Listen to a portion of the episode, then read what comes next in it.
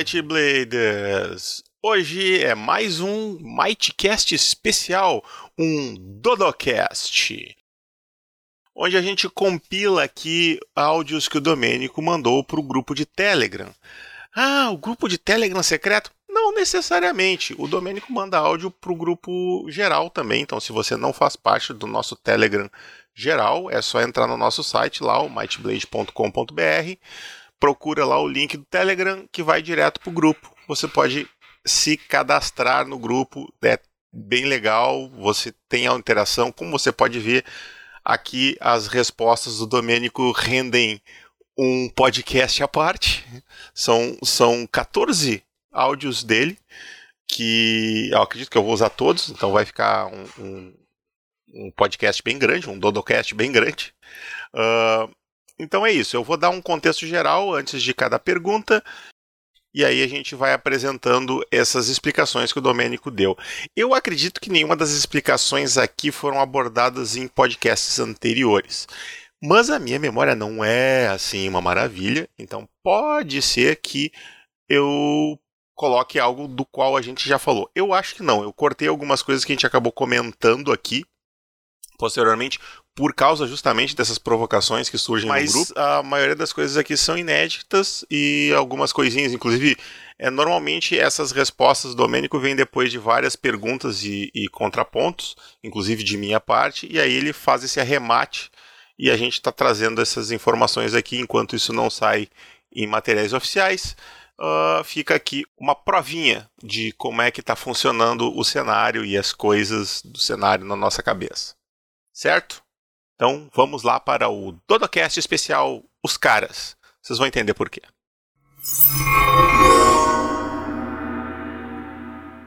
Bom, a nossa primeira pergunta né, foi comentado no grupo a respeito de o que, que originou a cultura dos faunos, como ela foi desenvolvida, uh, porque a escolha de usarmos os povos originários do Brasil como base para a cultura dos faunos e é isso que o Domênico vai abordar neste comentário.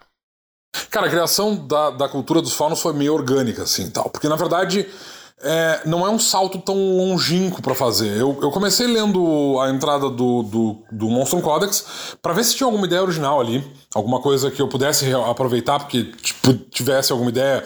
Uh, essa, essa pegadinha aqui é uma, uma baita ideia, eu posso reaproveitar isso. Mas na verdade, o, o, a entrada do Monstrum Codex era uma, uma simplificação da figura mitológica do sátiro uh, grego e do fauno romano, né, com essa ideia do, da figura que uh, anda pelos campos e pelas florestas, tocando música, às vezes atraindo, uh, enfeitiçando mulheres, às vezes pregando peças. Uh, e aí mistura com a ideia do fauno, que já tem, já tem uma ligação maior com o punk, que é a ideia de ficar tocando a flauta de de, uh, e, e, fazendo folguedos, é, bebendo vinho, ficando bêbado e fazendo travessuras. É, mistura essas duas coisas. Eu queria usar isso como base, então eu queria manter música como uma parte importante da cultura, porque tem a ver Uh, com o fato de que a gente de, de, que a gente tem inclusive a flauta de pan, né, que é baseada, a gente dá o um nome para maldito instrumento musical baseado no sátiro da, da, mitologia grega. Então eu queria manter a ideia de, da ligação com música. Uh, só que eu queria eu tinha que desenvolver uma cultura que uh, refletisse a ideia de que ele é um personagem que vive do campo, uh, que, que tem uma cultura simples, né, que não tem uma estrutura uh, rebuscada, como a dos elfos, por exemplo, que vive em contato com a natureza, não é, não é uma raça exploradora, né, como os anões ou os humanos. Mas no caso dos elfos, eles são muito refinados, então eu queria uma coisa mais simples, uma coisa mais uh, silvícola. E aí a primeira coisa que me veio à cabeça foi: cara, eu vou ir nos indígenas brasileiros porque eles têm exatamente o tipo de cultura que vai refletir isso de uma maneira uh, eficiente. Uma, uma, uh, um povo ligado à terra, que, que não explora, né, que vive da terra e para a terra, uh, em contato com a natureza, sem, sem uma competição, né, entendendo, se sentindo parte desse do, do ambiente. A, a, a cultura do Pigorani é perfeita para isso. E aí eu simplesmente adicionei o elemento musical e aí eu coloquei isso dentro da, da dentro da cultura. Eu removi um pouco a questão de papel de gênero, porque eu não queria que isso estivesse muito presente. Para dar liberdade pro personagem poder jogar com, com um personagem uh, masculino ou feminino sem nenhuma diferença de papéis dentro da, da sociedade. A cultura, cultura, a cultura tupi-guarani tem muito o, o papel de, de de gênero né, dentro da cultura. Os homens caçam e plantam, as mulheres é, preparam comida. Enfim, tem uma, uma distinção bem forte entre, entre o, os, dois, uh, os dois sexos. É, que eu removi e aí eu adicionei a questão da, da musicalidade, coloquei isso como uma parte importante da, da tradição da cultura e levei, levando em consideração as características físicas da criatura, né? Chifres e, e patas e tudo mais. Tem alguma coisa disso misturado na, na, na, na, cultura também, e foi isso, assim, não, não, não teve. Uh, os faunos, eles foram. Eu me lembro que eu sentei para escrever os faunos e eu fiquei uma tarde em cima do arquivo e tal, escrevendo sobre o assunto, e, e, e foram saindo não só as não só desenvolver a cultura, como já escrevia a parte da, da biologia da, da, da raça, e eu já a maior parte das, se não todas as habilidades da raça já saíram também todas uh, meio que imediatamente. O Fauno foi bem, bem uh, orgânico, como eu disse. Eu dei uma, uma li sobre o assunto, pesquisei, so, uh, li sobre a criatura mitológica, pesquisei sobre cultura tupi, sobre a cultura tupi-guarani, sentei e escrevi. Em uma tarde a raça meio que, que apareceu, né? não teve muito mistério com relação a esse.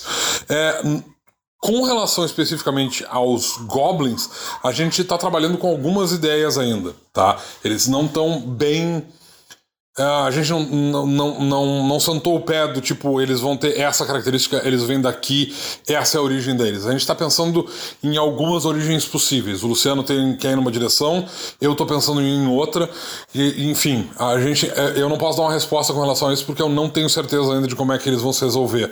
É, é, vão, vai ter que esperar o Codex Globinorum sair, porque eu acho que antes dele ficar pronto de fato, a gente talvez fique revisando até chegar no numa decisão final. Acho que a decisão final só vai ser feita quando o livro estiver realmente pronto.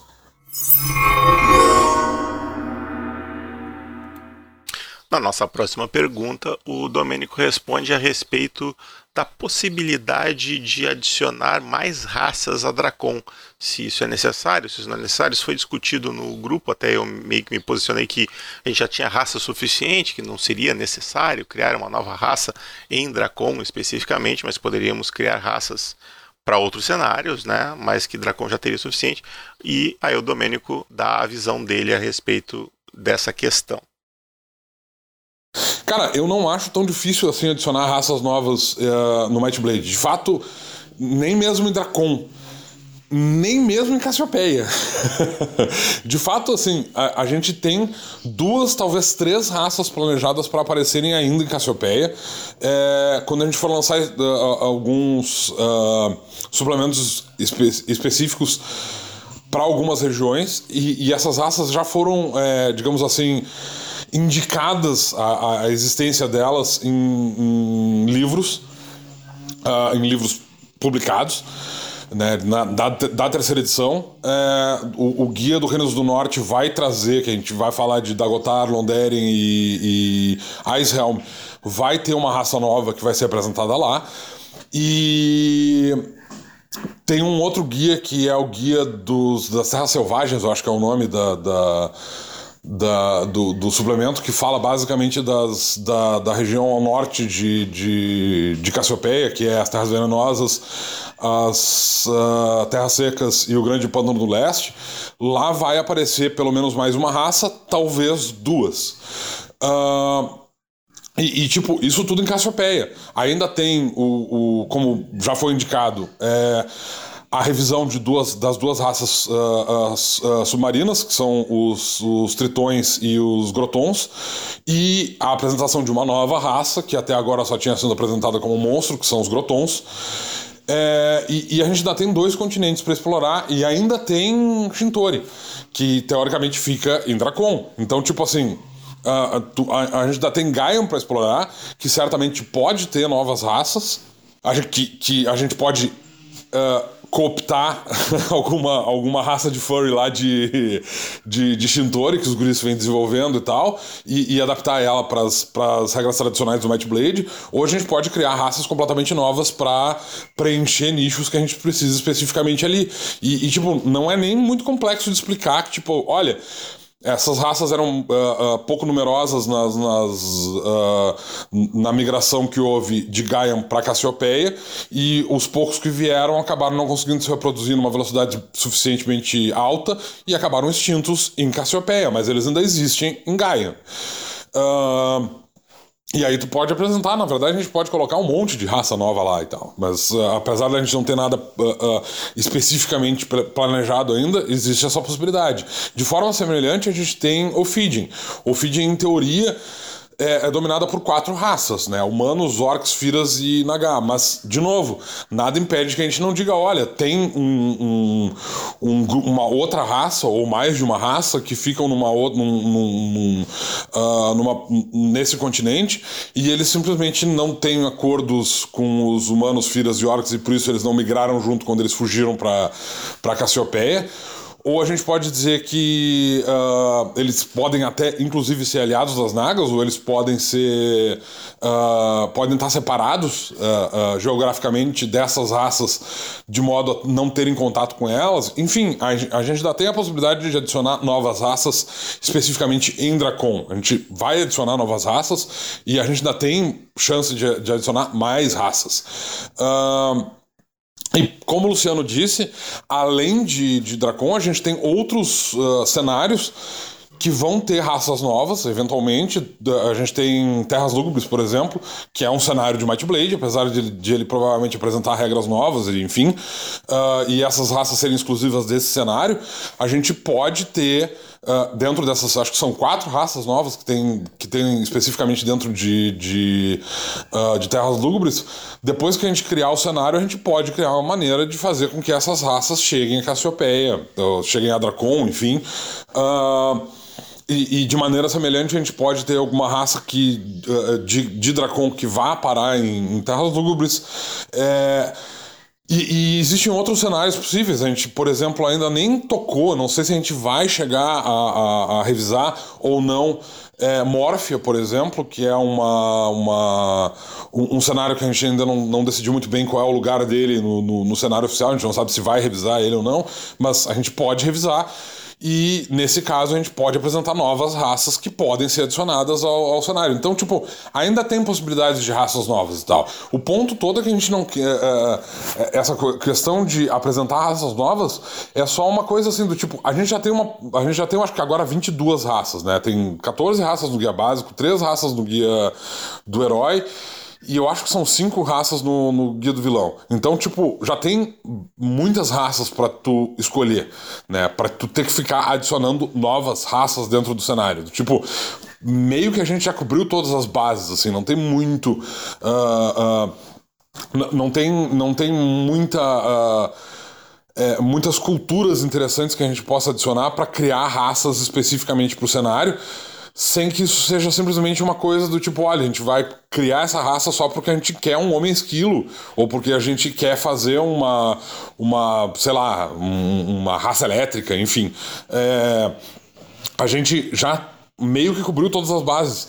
Então, tipo, qualquer raça que a gente for adicionar agora, é, a gente tem que adicionar ela com um propósito. Ela tem que ter uma motivação para existir dentro do cenário, ao invés de simplesmente ser uma, uma maquiagem nova para uma raça que vai, enfim, competir com as outras em termos de, de espaço e de, e de foco dentro do cenário, né?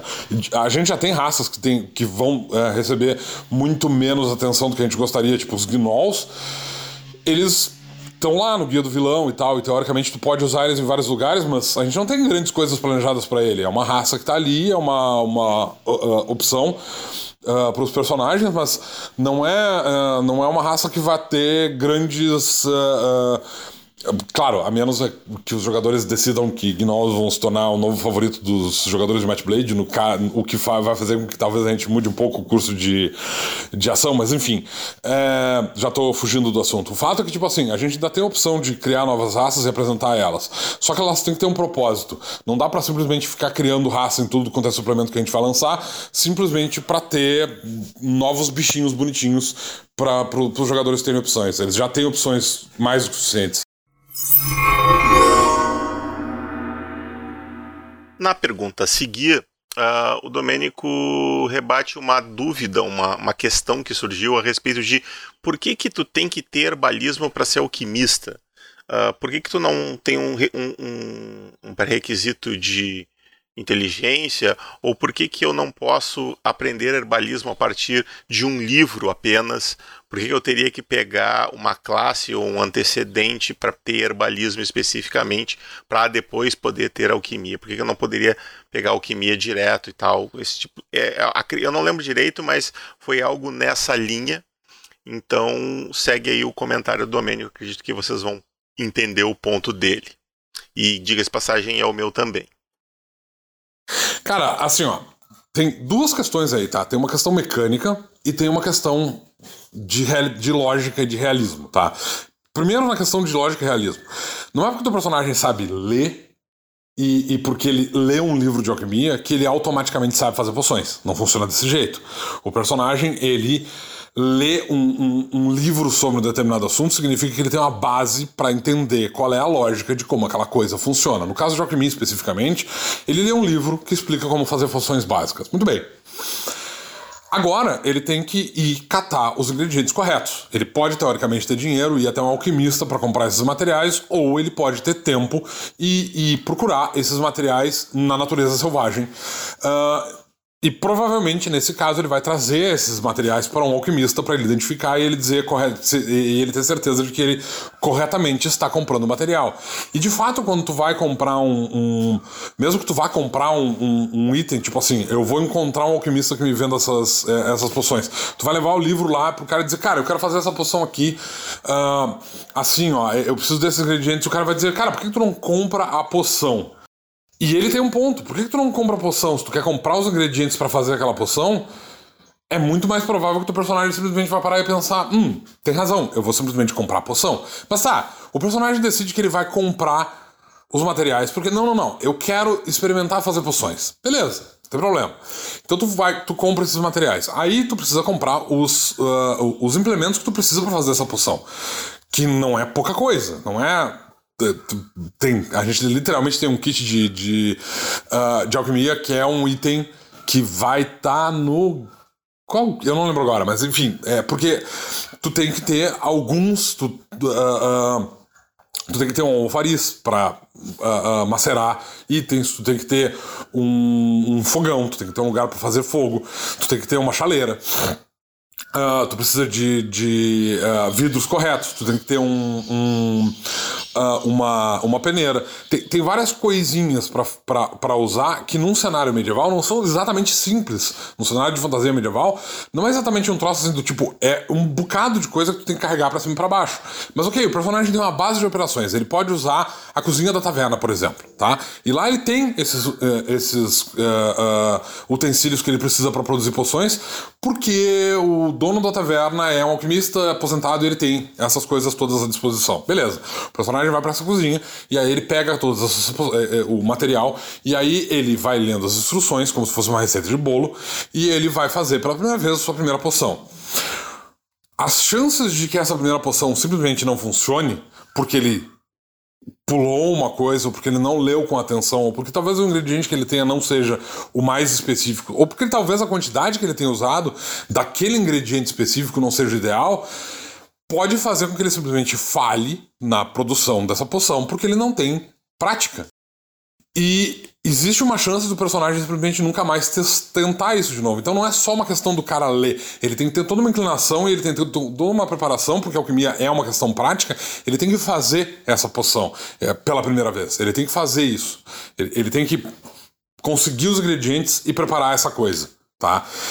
Começa por aí. Então, tipo, o teu personagem precisa passar por todo esse processo para poder ser considerado um cara que sabe fazer poções. E ele, e ele fez uma poção.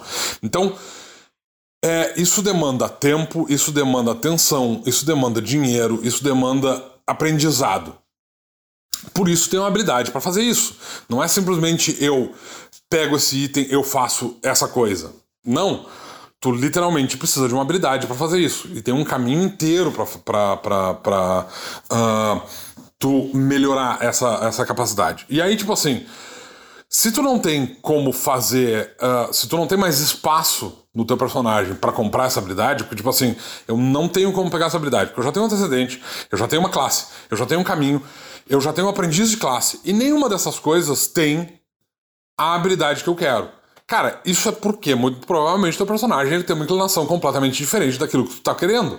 Tipo assim, o cara é um soldado uh, de uma classe marcial, guerreiro, e ele é aprendiz de lanceiro. O que significa que ele tem uma mentalidade do tipo: eu vou é, me exercitar ao longo do dia, eu vou. É, limpar o meu equipamento, ter certeza de que a minha mochila está bem organizada.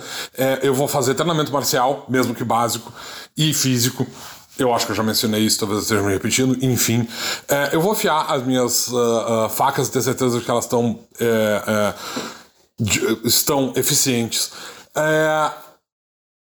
E, e, isso, isso tudo uh, entre além das coisas do tipo assim, eu vou ajudar, se a gente estiver uh, se aventurando, eu vou ajudar a levantar as tendas pra gente dormir, eu vou ajudar a fazer a fogueira, porque é uma coisa que eu sei fazer, porque eu sou um soldado, eu vou a, a ajudar a catar lenha, eu vou. Eu tenho várias coisas para fazer que não envolvem ficar procurando cogumelos, pernas de, de aranha e caudas de, de lagartixas no meio do mato.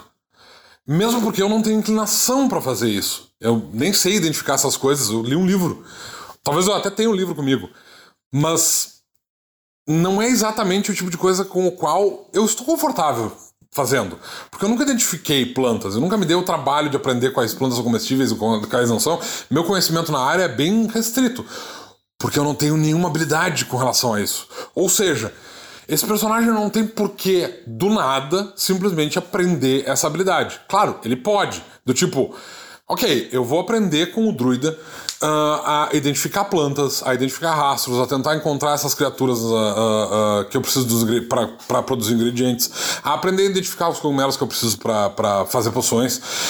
Eu vou sentar com ele e eu vou fazer chá de vez em quando e eu vou aprender como é que se faz uma maceração bem feita e adequada, quais são as quantidades. E aí, tipo assim, tu pega aprendiz de druida e tu pega herbalismo como uma habilidade na próxima vez que subir de nível. É basicamente isso que acontece quando tu quer aprender uma coisa nova. Tu senta e tu tenta aprender. É claro que tu pode fazer isso com um livro também. Tipo, eu tenho um livro de alquimia. Ok. Esse livro de alquimia permite que eu aprenda herbalismo. Ok, dentro das regras, como é que eu faço isso? É, tem um antecedente. Hum, eu já tenho um antecedente. Ok, então eu não posso usar a regra de antecedente tardio porque eu já tô no meio da. porque eu já tenho um antecedente, enfim, não dá pra, não dá pra fazer esse, esse rolo. Então a outra maneira que eu tenho de fazer isso é negociar com o mestre e dizer para ele, cara, eu quero aprender isso aqui. O jeito de aprender essa habilidade seria pegar o, caminho do. seria pegar aprendiz de uma classe que tenha isso. Tipo, eu sou um guerreiro, eu sou um lanceiro, eu podia pegar aprendiz de uh, patrulheiro para ter aquele bônus de mais dois para atacar com armas à distância, e aí eu tenho a. Tipo, dentro das classes que fazem sentido pro personagem, tipo, teoricamente podia ser um druida ou um xamã também, mas o patrulheiro parece o mais eficiente para um personagem que tem essa inclinação como lanceiro. Agora posso aproveitar para arremessar minhas lanças à distância, blá blá blá. Então, tipo assim, Tu diz pro mestre, eu, olha, eu tô estudando um livro de alquimia, eu tô, uh, uh, eu tô procurando esses, esses materiais, eu tô uh, tentando identificar esses animais enquanto a gente, enquanto a gente viaja.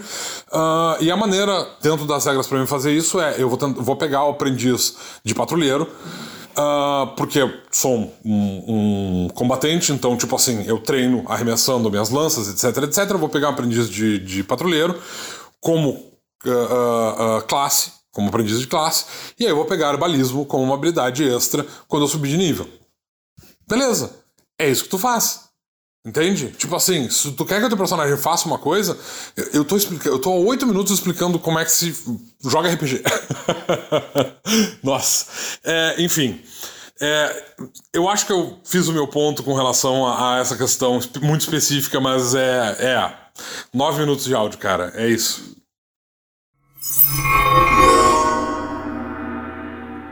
Na questão a seguir, o Domênico explana um pouco sobre combate tático e a seguir sobre combate em massa, que são duas questões bastante perguntadas, vez ou outra, ela, essas dúvidas voltam sempre que chega alguém novo no grupo lá, essa é retomada essa ideia de se precisamos de regra para isso ou não, como usar essas regras, como usar como usar tabuleiro, como usar um grid e, se, e como trabalhar com grandes escalas de personagens, tipo exércitos de muitos personagens e coisas assim. Caras, assim, ó, com relação à questão de, de combate tático, combate massa, tá? O, o sistema tem um sistema. Uh, o sistema tem um sistema, mas é isso. De uh, movimentação e combate tático nele, tá? Que tá incluído no, no, no, no sistema. Uh, basicamente porque eu jogo com combate tático. Eu gosto de usar miniaturas, tá? Uh, o meu grupo com quem eu testei o Might Blade quando a gente fez a revisão para a terceira edição era um grupo que jogava taticamente, gostava de jogar com miniaturas. E por causa disso a gente tem regras de combate tático uh, incluídos dentro do sistema. Então essas regras elas estão lá. Uh, a regra, porque assim, a, a versão 2 do sistema, o Thiago não gostava, ele não gosta de, de, de miniaturas, ele acha que a miniatura não funciona para RPG.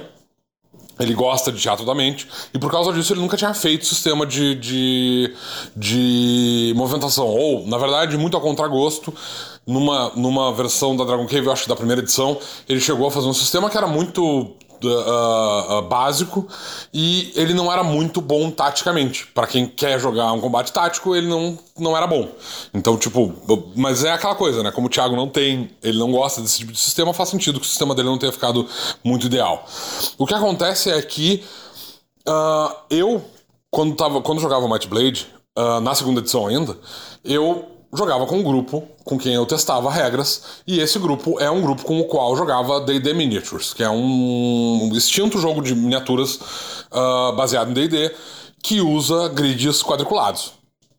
Eh, esse meu grupo gosta, obviamente gosta, a gente jogava jogo de miniatura, tática, então a gente gosta muito de usar, ou gostava, porque esse grupo não existe mais, mas ele era um grupo que gostava muito de combate tático e a gente estava acostumado a usar um sistema específico que era o sistema de D&D Miniatures, então a gente tinha muitos mapas, esses eu ainda tenho até hoje, que são mapas quadriculados, porque são mapas próprios para D&D. Então a gente estava acostumado com um sistema de movimentação em quadrados.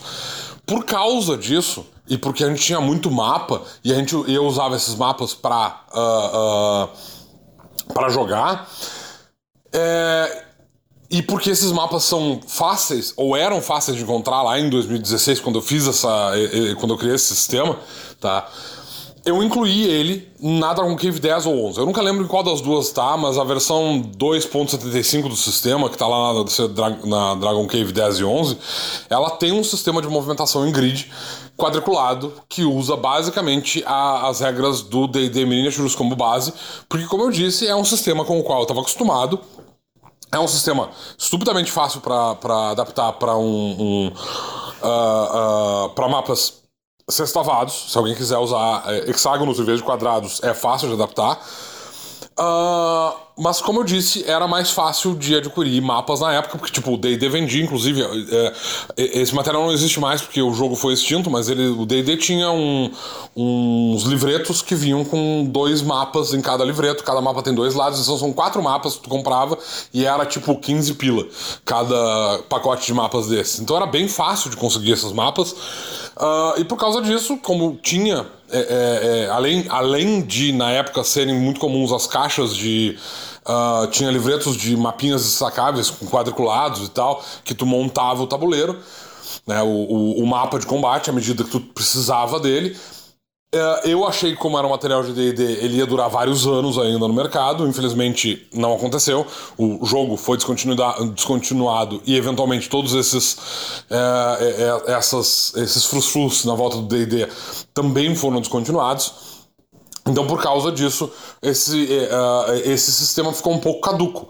É claro que tu pode conseguir uh, uh, um mapa quadriculado até hoje. Tipo, eu tenho certeza que esses mapas de D&D, que eu tenho todos, por isso que eu nunca fui atrás, mas eu tenho certeza que tu consegue encontrar esses mapas de D&D até hoje para vender no Mercado Livre, enfim. E não é como se fosse muito difícil de tu imprimir um mapa quadriculado para usar com miniaturas genéricas, né? É claro que tu pode conseguir mapas sessavados de novo, mas como eu falei, uh, uh, eles são uh, essa movimentação é meio que intercambiável, não é muito difícil de adaptar. É mais difícil de criar um sistema para sistema quadriculado, porque tu tem que pensar na movimentação diagonal, que é um pouco diferente de um sistema com com hexágonos, né? Que, em que todas as direções contam a mesma quantidade de movimentação. Mas enfim, isso tudo para dizer que, tipo assim, a gente criou esse sistema, a gente testou esse sistema durante vários anos, então, e esse sistema ele tá incluso dentro do, do sistema básico do Might Blade. A, a, a regra de deslocamento ela existe porque a gente criou esse sistema para usar combate tático. As regras de alcance de armas, elas existem porque a gente tem um sistema de combate tático. A, a, tem, tu tem várias habilidades, particularmente habilidades do ladino, mas tem algumas habilidades do, do espadachim e do guerreiro que também usam essa questão de movimentação, que é do tipo se alguém se aproximar de ti ou se, se deslocar o teu. Uh, uh, uh, sair do teu alcance, tu pode fazer ataques como ações livres contra esse, contra esse oponente. Isso tudo foi feito por causa dessas movimentações em combate de combate tático que a gente tinha à disposição e com, os, com as quais a gente jogava. Tá? O lanceiro, por exemplo, é uma, um, um caminho que usa uh, basicamente ele foi uh, é uma classe que foi criada para te usar em combate com, com uh, uh, combate com miniaturas. E na verdade se tu for usar ele em, em, em sistemas uh, em combate só com teatro da mente ele, ele fica meio fora de lugar porque ele é uma classe voltada para combate tático tá? É claro que, tipo assim, a gente tem um monte desse material que, tá, que não foi revisado em teoria para a terceira edição. É, como eu falei, tem esse sistema de movimentação que está explicado lá na Dragon Cave 10 e 11, uh, que não veio para a terceira edição ainda, porque a gente não sentiu necessidade de trazer ele, ou a gente não achava que era uma boa ideia botar ele no guia básico, porque o guia básico é voltado para jogadores e mestres iniciantes. E para esses mestres e jogadores iniciantes, ter acesso a mapas e ter acesso a miniaturas não é tão simples quanto para jogadores mais experientes. Em primeiro lugar. Em segundo lugar, jogar taticamente para jogadores iniciantes. Uh, e para mestres iniciantes é muito mais complicado do que tu usar teatro da mente, né? É, tu tem, são ferramentas que tu tem à disposição imediatamente e, e que não exigem que o, os jogadores pensem tanto no, na sua movimentação e não pensem literalmente de maneira tática, porque é disso que se trata combate tático. Então, é, para um grupo de iniciantes, para um grupo iniciante, para o público que o guia básico é voltado em primeiro lugar, esse sistema de movimentação tática ele não é ideal porque ele basicamente vai atrapalhar o jogo ao invés de ajudar. Tá? Mas é claro que para jogadores mais avançados, como acontece com um monte de jogadores de Match Blade, esse, esse sistema de combate tático ele pode ser interessante. É por isso que a gente está pensando, aliás, é por isso que a gente está produzindo um livro que vai trazer regras avançadas uh, ah, para combate que basicamente vai usar um sistema de combate em tabuleiro, combate tático, e que vai esclarecer certas partes do sistema, porque tem algumas habilidades e algumas partes de deslocamento e tudo mais que poderiam ter sido bem, bem explicadas. A gente também quer incluir essas regras de movimentação em grid que estão lá na Dragon Cave 10 e 11 e nunca vieram para a terceira edição num livro. E Além disso, tem partes do sistema, como eu disse, que não estão bem claras e tal, e poderiam ser mais bem explicadas, como as regras para uh, uh, ataque uh, em alvo específico, coisas do gênero e tal, e algumas habilidades que lidam com isso, que poderiam estar tá mais bem explicadas, e a gente quer criar um, uma espécie de, sei lá, é, livro de combate tático, algo que vale, e, e colocar todas essas regras juntas, algumas como regras opcionais, mas em geral mais para dar mais opções para os mestres para eles terem tipo para jogar com combate tático, para jogar com miniaturas e para ter mais opções para combate além do que está descrito no livro. Então esse livro vai existir eventualmente, a gente vai produzir ele e ele vai acontecer. Tá, não se preocupem, só vai demorar porque a gente tem muita coisa na frente e tal, tem outros livros que estão sendo produzidos agora. Agora, uh, isso dito, tá? Como eu falei, o, o, as regras de combate tático elas estão incluídas dentro do sistema. elas vão funcionar se tu pegar esse material que tá lá na Dragon Cave 10 e 11 e, e usar a movimentação tática em combate, usar essas regras para usar grid nas mesas. Uh, mas isso é completamente diferente de um sistema de combate em massa. Porque um sistema de combate em massa, ele não funciona da mesma maneira que o combate tático. Eles são coisas diferentes. Um é o combate tático e o outro é o combate estratégico, digamos assim. Porque o combate em massa é a movimentação de tropas, e esquadrões e pelotões pelo mapa para dominar uma determinada área e com, e com uh, uh, características específicas para lidar com uma determinada, um determinado tipo de situação, uh, movimentação mais alta, se tiver um pelotão de cavalaria, por exemplo. Enfim, são, são regras diferentes do que um combate tático. E honestamente eu não vejo a necessidade dessas regras existirem no Might Blade. Porque assim, ó, se tu tiver um, um, usando um cenário de guerra, como a gente já mencionou que existe uh, essa possibilidade, até talvez futuramente de maneira oficial, né, de tu, de tu encontrar, de, de tu te encontrar dentro de um combate entre Arcânia e Tebrim ou alguma coisa que valha, tá? Apesar dessas, dessa possibilidade de um, de, uma, de, um, de um encontro dentro de um combate, de, de uma, de uma campanha de guerra acontecer, é o que o, o, os personagens ainda deveriam agir como heróis que eles são, como unidades individuais. Eles deviam fazer um trabalho que uh, demonstrasse o quanto eles serem especiais fizesse diferença no combate. Então, ao invés de tu simplesmente ser um líder de um esquadrão e aí tu vai dar um pequeno, pequeno bônus para aquele esquadrão específico que tu tá incluído e tu deixa de ser uma peça, tu deixa de ser um personagem individual para se tornar mais uma peça de um combate em massa. É muito mais interessante que o mestre desenvolva cenários em que o, a ação individual dos personagens faça diferença. Do tipo, olha, o grupo vai se. Uh, uh, ele vai se. É, vai atravessar as linhas inimigas e vai criar confusão, por exemplo, nas linhas de comunicação do, do exército inimigo. A gente vai tentar é, encontrar os caras que sopram as ordens em. em ou, ou os conjuradores que estão fazendo conjuração Uh, em área e vai tentar uh, derrubar esses caras, vai tentar uh, se infiltrar nesse, no exército inimigo e tentar uh, derrubar esses. Uh, esse tipo de personagem. Ou tipo, a gente vai tentar se infiltrar no, no, no exército inimigo, tentar lidar, uh, capturar o líder e trazer ele, usar ele como refém. Ou a gente vai tentar. A gente vai atacar as linhas inimigas e tentar destruir as armas de cerco do, dos oponentes. Enfim, é, tu vai fazer mais ações de espionagem ou de infiltração e, e, e, e, esse tipo de ação individual, ao invés de tu simplesmente juntar um pelotão e virar mais uma pequena unidade dentro de um esquadrão de, sei lá, 20, 30 pessoas. Porque basicamente tu tá fazendo o, o, o, a ideia de tu tá fazendo o caminho contrário do tipo a, a, a gente tem as regras de, de, RPG hoje porque em algum momento uh, jogadores de jogos de estratégia de jogos de tabuleiro resolveram jogar e, e, decidir as ações individuais dos personagens para ver quanto um personagem individualmente poderia afetar o campo de batalha. E aí tu quer criar regras para fazer o caminho contrário e, esse, e, as ações desses personagens serem menos importantes do que a movimentação dessas tropas em combate. Então, tipo, meio que não faz sentido tu fazer esse caminho contrário tu ter regras em combate em massa. Porque como eu disse, idealmente numa campanha de guerra, o que vai contar são as ações individuais desses personagens e não eles serem mais uma peça dentro do, do, do, tabuleiro. Tipo, beleza, tu pode dizer, tá, mas e se os, os jogadores forem grandes generais e líderes de guerra e eles estiverem movimentando essas tropas? Tá, ok. Nesse caso, velho.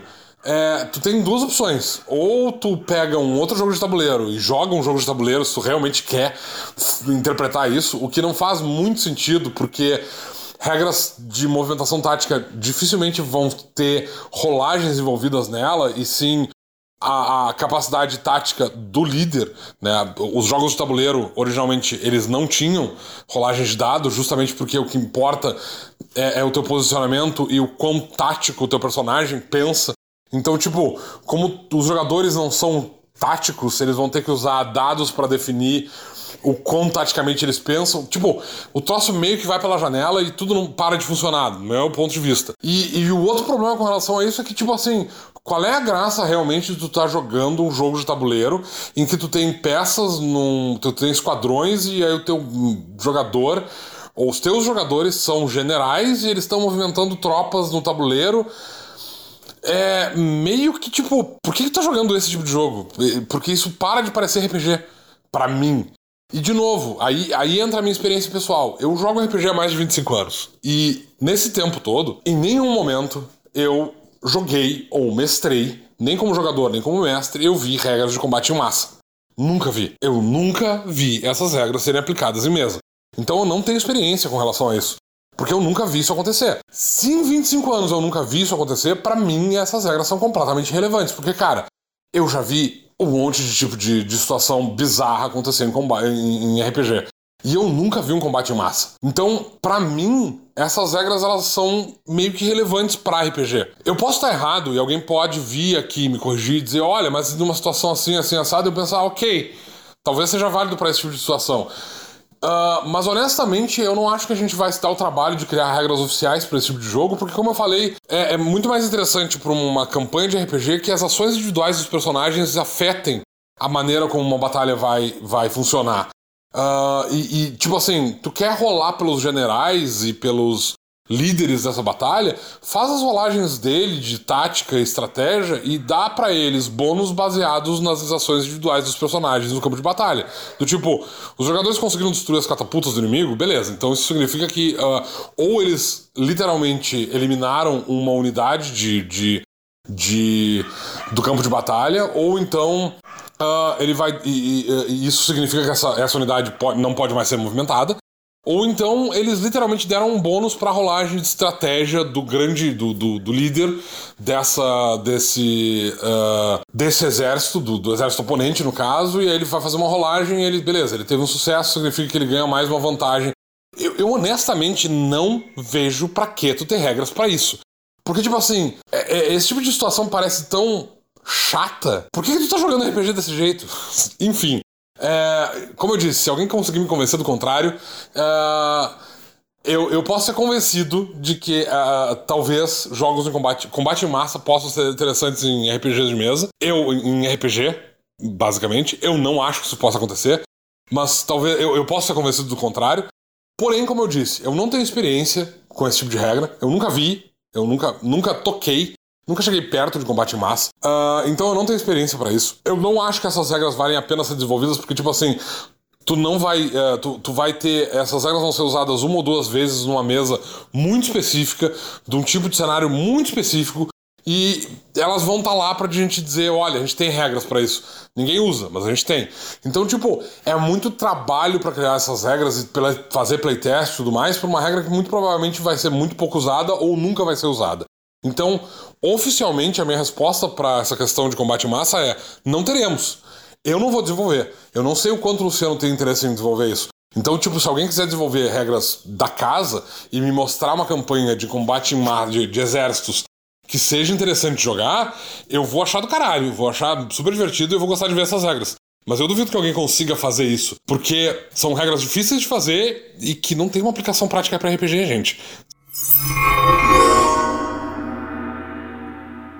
Foi perguntado no grupo se animais poderiam ser treinados a usar o bloqueio ao invés da esquiva e como se calcular a, o bloqueio e, nesse caso. Uh, e aqui o Domênico uh, explica por que, que animais, de um modo geral, só usam esquiva. Cara, assim, ó, animais não têm uh, o instinto de se proteger e de se defender. O instinto deles basicamente se resume a lutar ou fugir. Quando eles estão ameaçados, ao invés de se defender, via de regra, os animais, eles, via de regra não, os animais sempre fogem. Uh, escapar da ameaça é sempre a prioridade deles, a menos que eles estejam muito feridos para isso, ou que eles não tenham, ah, não possam fisicamente fugir, e aí eles geralmente entram em frenesi e atacam o que estiver ameaçando eles. Uh, mas eles não, eles não se defendem, eles não se protegem. Esse é um instinto humano. Uh, até onde eu sei, nem macacos têm o instinto de, de, se, de se, proteger, uh, mesmo quando eles estão sendo surrados e tudo mais. Né? Então, isso acontece, guerras entre macacos são comuns. Até é uma, uma, uma de estudar essa, a questão da, da mentalidade dos macacos em, em combate, para ter uma vaga ideia disso no, pro, pro uh, para os próximos códex de criaturas. Mas com relação a, a, aos elefantes especificamente, pra, só para falar de um animal, por exemplo, que tem uma tromba. Uh, e poderia manipular um objeto, poderia usar a tromba para se, se defender, por exemplo. É, elefantes foram usados em guerras. Uh, por mais de um povo e uh, em alguns casos uh, eles não só carregavam rodas com arqueiros nas costas, mas eles também eram equipados com armaduras. Essas armaduras existem ainda, a gente tem, tem alguns exemplos delas em alguns museus. Mas mesmo assim, mesmo tendo armaduras, e, e mesmo sendo treinados para uh, uh, como animais de guerra, né, que basicamente significa que eles aceitam os do, do do Mahut deles, né? o cara que está guiando eles. Uh, uh, e ele não vai entrar em pânico e fugir durante o combate, que é basicamente treinamento de animais de guerra. É, até onde se sabe, nenhum elefante nunca usou a tromba como arma ou como escudo. Tanto que as, as trombas até são protegidas por armaduras, mas elas não têm coisas como espinhos ou coisas que valha que serviriam como arma. Porque animais simplesmente não têm o instinto de fazer isso. Uh, em teoria, é, é, eles não podem nem ser treinados para isso, porque é, é, é essa. A, a, a ideia de usar uma parte do próprio corpo como defesa ativamente, né? Não, não, as, não como armadura, porque, enfim, vários animais têm armadura, mas para bloquear ataques, é, é, é, provavelmente seja uma ideia muito alienígena para o cérebro do animal conseguir compreender. Então, provavelmente eles não seriam capazes de ser sequer treinados para isso. Mesmo no caso de, sei lá, é, a gente não tem truques para isso, por exemplo, de treinamento especial para bloquear, exatamente por isso. Tá? É, então, não, animais não bloqueiam. Eu não consegui descobrir o que, que, motivou a resposta que vocês vão ouvir a seguir, mas uh, eu acredito que alguém tenha perguntado sobre por que determinada habilidade não tem uma dificuldade ou por que determinada habilidade tem dificuldade. E aí o Domênio estava explicando a questão da diferença entre habilidades do tipo magia e outras habilidades na questão de gasto de mana, e por isso que só habilidades do tipo magia teriam a, a dificuldade de escrita. Existem alguns livros que têm alguns erros nesse sentido. O próprio Guia do Vilão tem algumas habilidades que não tem teste, que funcionam automaticamente nos pactos, que não deveriam ter uma dificuldade de escrita e que estão lá com uma dificuldade porque é, foi esquecido de revisar isso, que elas foram feitas a partir de magias antigas que existiam no sistema que nós adaptamos para a mecânica nova dos pactos e aí esquecemos de tirar a dificuldade da, naquele cabeçalho que tem todas as habilidades, né? Inclusive, se vocês estão vendo o Guia do Vilão uh, e tem algum pacto que é uma característica e não uma magia, e ele está com uma dificuldade de escrita, ignore aquela dificuldade. O pacto não tem teste.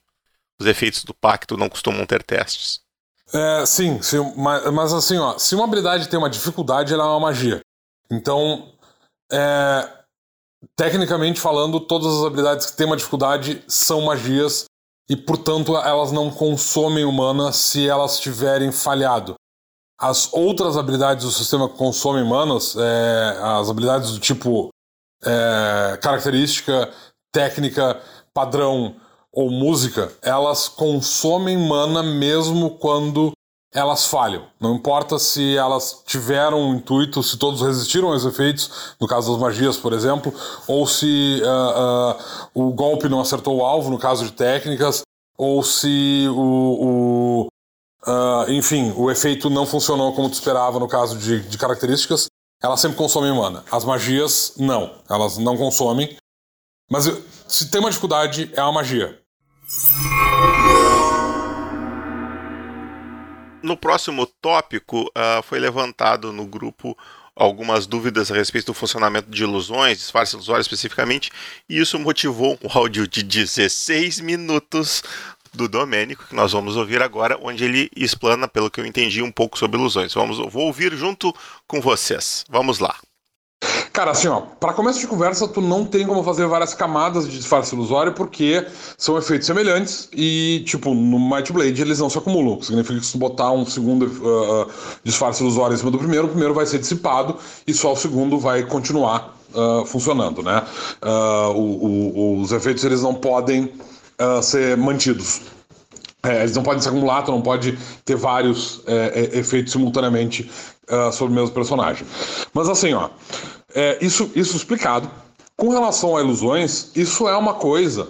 As, como é que as ilusões vão funcionar numa campanha tem muito a ver de como é que o mestre quer que, essas, que, que as ilusões funcionem. Porque a gente definiu no Might Blade que basicamente ilusões não são um efeito mental, tu não pode desacreditar, como tu pode fazer, por exemplo, no D&D, eu sei que tem outros sistemas que fazem isso também, em que ilusões, na verdade, são uma... Uh, tu, tu engana os sentidos do alvo, e tu faz ele ver, então na verdade tu tá meio que hipnotizando o personagem. No Might Blade ilusões não funcionam dessa forma, nessa no, no Might Blade é literalmente uma manipulação de luz, tu tá criando uma espécie de holograma muito realista. E, e, e, não uma coisa que tu pode simplesmente desacreditar. Tanto que se tu toca uma ilusão, ela não deixa de existir, porque uh, tu, né, é, é, é uma manipulação de luz ela engana o, o, o, teu sentido da visão, tu não tá, tu não tá afetando a mente do personagem, tu tá afetando os sentidos dele. Então tem esse aspecto em primeiro lugar, e aí tu pode ter mestres que vêm de uma, de uma longa história de D&D, por exemplo, que eu acho difícil porque a maior parte dos mestres de D&D não vão se, se rebaixar a usar o Might Blade. e aí eles podem dizer que não, tu pode desacreditar uma ilusão, porque se tu toca nela, essa ilusão deixa de existir, por exemplo. Tá? O que não está nas regras, mas o mestre pode definir que é assim que funciona, porque ele está acostumado a uh, jogar com ilusões dessa forma. Ou se ele vem de um, de um outro. Uh, de um outro RPG que tenha regras específicas sobre ilusões, ele pode ter é, é, uma ideia com relação a isso diferente. E, e mesmo que o personagem seja a, a, tipo assim, o cara usa as regras do Might Blade Ipsis Literis, como elas estão escritas, ainda existe uma certa quantidade de interpretação. E isso não acontece só com ilusões. Isso, na verdade, acontece com vários aspectos dentro do jogo. Uh, por exemplo, a gente sempre diz para se tu tem para os mestres que se tu tem um cara que tem dogma, ou qualquer dogma que seja, senta com o cara e define como é que ele percebe esses dogmas, para te saber exatamente uh, ou, ou explica para ele como é que tu quer que ele interprete esses dogmas para que não aconteça no meio da campanha do cara fazer uma determinada ação que ele acha que, é, que, que, tipo, vai de acordo com o que ele acredita, vai de acordo com os dogmas, e o mestre chega pra ele e diz assim, não, isso foi uma quebra de dogma, tu perdeu teus poderes, sabe, tu perdeu o dogma. E aí o jogador vai ficar, como assim, cara? Não, é, eu acredito que é assim e tal, e isso vai levar a discussões desnecessárias dentro do jogo. Então, tem que ter uma discussão com relação a isso, tá? O, o, o Luciano, por exemplo, é um jogador, o, o, Luciano Abel, o outro escritor do Might Blade, uh, que não vem para cá porque ele é chato e ele não gosta de WhatsApp, é, ele, por exemplo, ele uh, se uh, sempre que ele, que ele joga, ele faz personagens que gostam de se esconder e tal. Ele não, eu nunca vi ele jogando de ilusionista, mas ele gosta muito de ladinos e tal. E ele quer aproveitar o, o grande combo dos ladinos de terem um monte de dado para se esconder e ele quer sempre e ele sempre força a barra para se esconder durante o combate e ele inventa uh, uh, desculpas mirabolantes e tal. É um troço assim, apesar das regras dizerem especificamente que começou o combate, tu não pode mais se esconder. Epa, para tudo, para tudo. Como assim? Caluniar o colega de trabalho no meio do podcast? Caluniar o colega de trabalho no grupo que o colega não está? Sacanagem, hein? Sacanagem. Isso, isso, isso aí é motivo para rescisão de contrato. Quero meus direitos. Quero meu direito de resposta, vou dar ele aqui. Eu jamais, nunca forcei a barra. Eu não tenho culpa se o, o, os mestres, por eu ser um dos criadores do sistema, uh, são manipuláveis facilmente quando eu, eu dou uma choradinha, assim. Aí a gente, a gente se aproveita, né? Que jogador nunca fez isso? né? Dá, dá, dá oportunidade, a gente a gente cede. Mas, uh, na verdade, quando eu fiz isso, que o Domênico me caluniou aí explicitamente, é, eu não tinha entendido essa questão.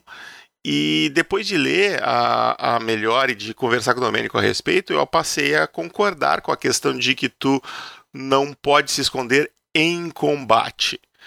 A questão toda que eu discuto é o fato do cara poder uh, sair do combate se isso lhe for possível né? Se ele sai da linha de visão do, do oponente uh, e ele tem o, o ambiente lhe permite usar de sua furtividade, sua uh, movimentação silenciosa, por assim dizer, se ele consegue sair dali, ele se furtiva e sai e depois retorna num próximo turno.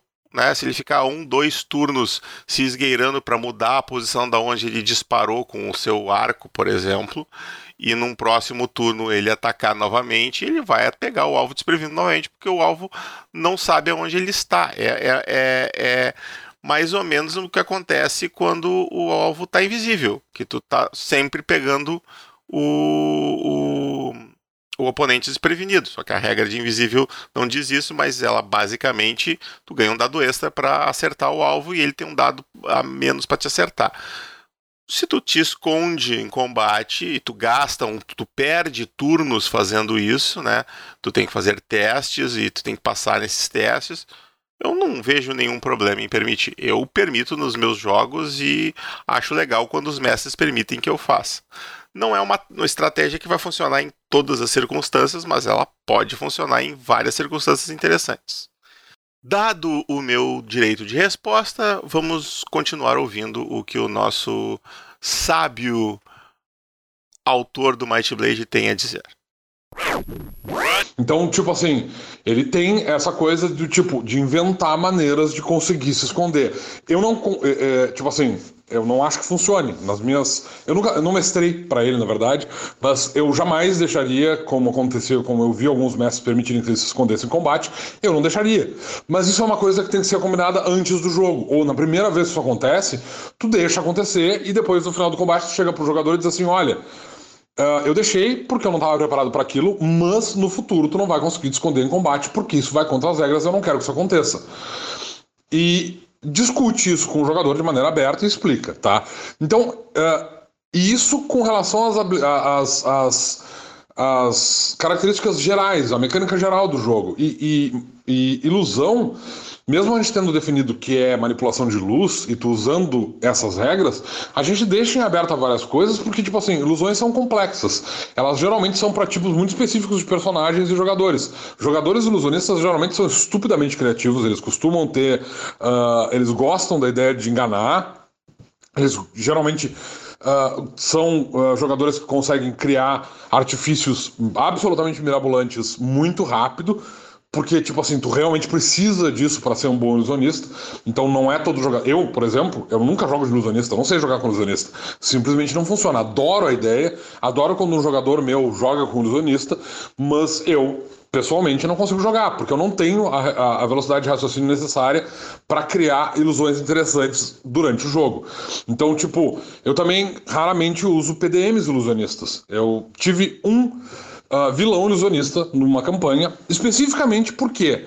Porque eu tinha um personagem na minha campanha que era um Faen que tinha dança feérica. E eu achei que seria divertido. Eu tinha um, um, um vilão que era um conjurador, uh, ele era, um, era um, feiticeiro. E eu achei que seria interessante, ao invés de ele ser um feiticeiro tradicional, eu resolvi que ele ia ser um ilusionista só porque isso seria divertido, porque tinha um jogador que tinha dança feérica. E aí, tipo assim, a maneira como eu me aproximei de, de uh, de ilusões, tá? De disfarce ilusório especificamente, que era uma, uma coisa que esse cara, que esse vilão usava bastante. Ele usava outras ilusões, mas disfarce ilusório ele usou bastante ao longo da campanha.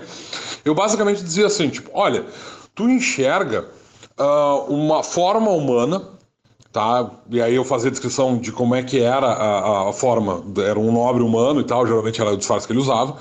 É, mas tu enxerga isso como uma espécie de holograma, assim. Ele tem as cores muito rebaixadas e de vez em quando ele dá um. ele pisca, ele não, não é conciso. Tu sabe que é obviamente uma ilusão. Por baixo dessa ilusão, tu consegue enxergar uma forma humanoide. Uh, tu percebe que ele pode ser um humano, ou talvez ele seja um elfo, ou talvez ele seja um Fira, não dá para te identificar exatamente qual é a raça dele, e certamente não consegue ver as feições, porque ele, ele a, a, a aparência dele fica borrada por baixo dessa ilusão, porque enfim, é parte do, do, da ilusão, tu fica parcialmente invisível, né, para esconder partes que tu não quer que apareça principalmente se tu for maior do que a ilusão do, do, que o disfarce do usuário que está criando. Então, o personagem ele identificava que havia uma criatura disfarçada, ele percebia o disfarce em si, Uh, mas ele não conseguia identificar quem era esse, uh, uh, esse ilusionista. E aliás, isso foi. Eu usei isso de uma maneira extremamente divertida na campanha, porque, tipo, esse ilusionista especificamente era um Aesir. E os jogadores nunca desconfiaram do, do, do maldito Aesir, porque, enfim, Aesirs, né? Tu pensa bárbaros e fúria e combatente, blá blá blá e tudo mais. E o personagem fazia. O, o, o esse ilusionista, ele tinha uma. uma uh, uh, ele, enfim, era um enganador, então eles faziam de bronco e tudo mais e tal. Os jogadores nunca desconfiaram dele, eles desconfiaram de praticamente tudo quanto é elfo e fira que apareceu na campanha, e do Aesir, que é ilusionista, eles nunca desconfiaram. Foi muito divertido. E na verdade foi por isso que eu botei ele lá, para criar essa quem será o ilusionista e tal, e foi muito divertido para aquela campanha. Eu não teria usado esse ilusionista se na minha campanha não tivesse um personagem que fosse capaz de perceber ilusões. Principalmente porque esse cara que estava jogando com esse Faen, ele estava fazendo um personagem muito específico e tal, e eu conheço o jogador e eu sabia que ele ia querer interpretar, então, tipo assim, ele nunca olhou, olhou pro cara e disse assim, ha, é uma, é uma ilusão. Ele ia, ele ia no fluxo, assim, do tipo, ah, então ele é um nobre, ah, e aí ele entrava, conversava com o cara, fazia de conta que estava acreditando na ilusão, tentava colher informações e tirar uma informação por fora e tal, mas ele interpretava muito uh, uh, usando essa ilusão como é, é, como parte da interpretação dele. Foi, foi, uma campanha divertida por causa disso, porque o jogador funcionou muito bem com isso. Eu sabia que funcionaria e tal, e, e foi muito eficiente.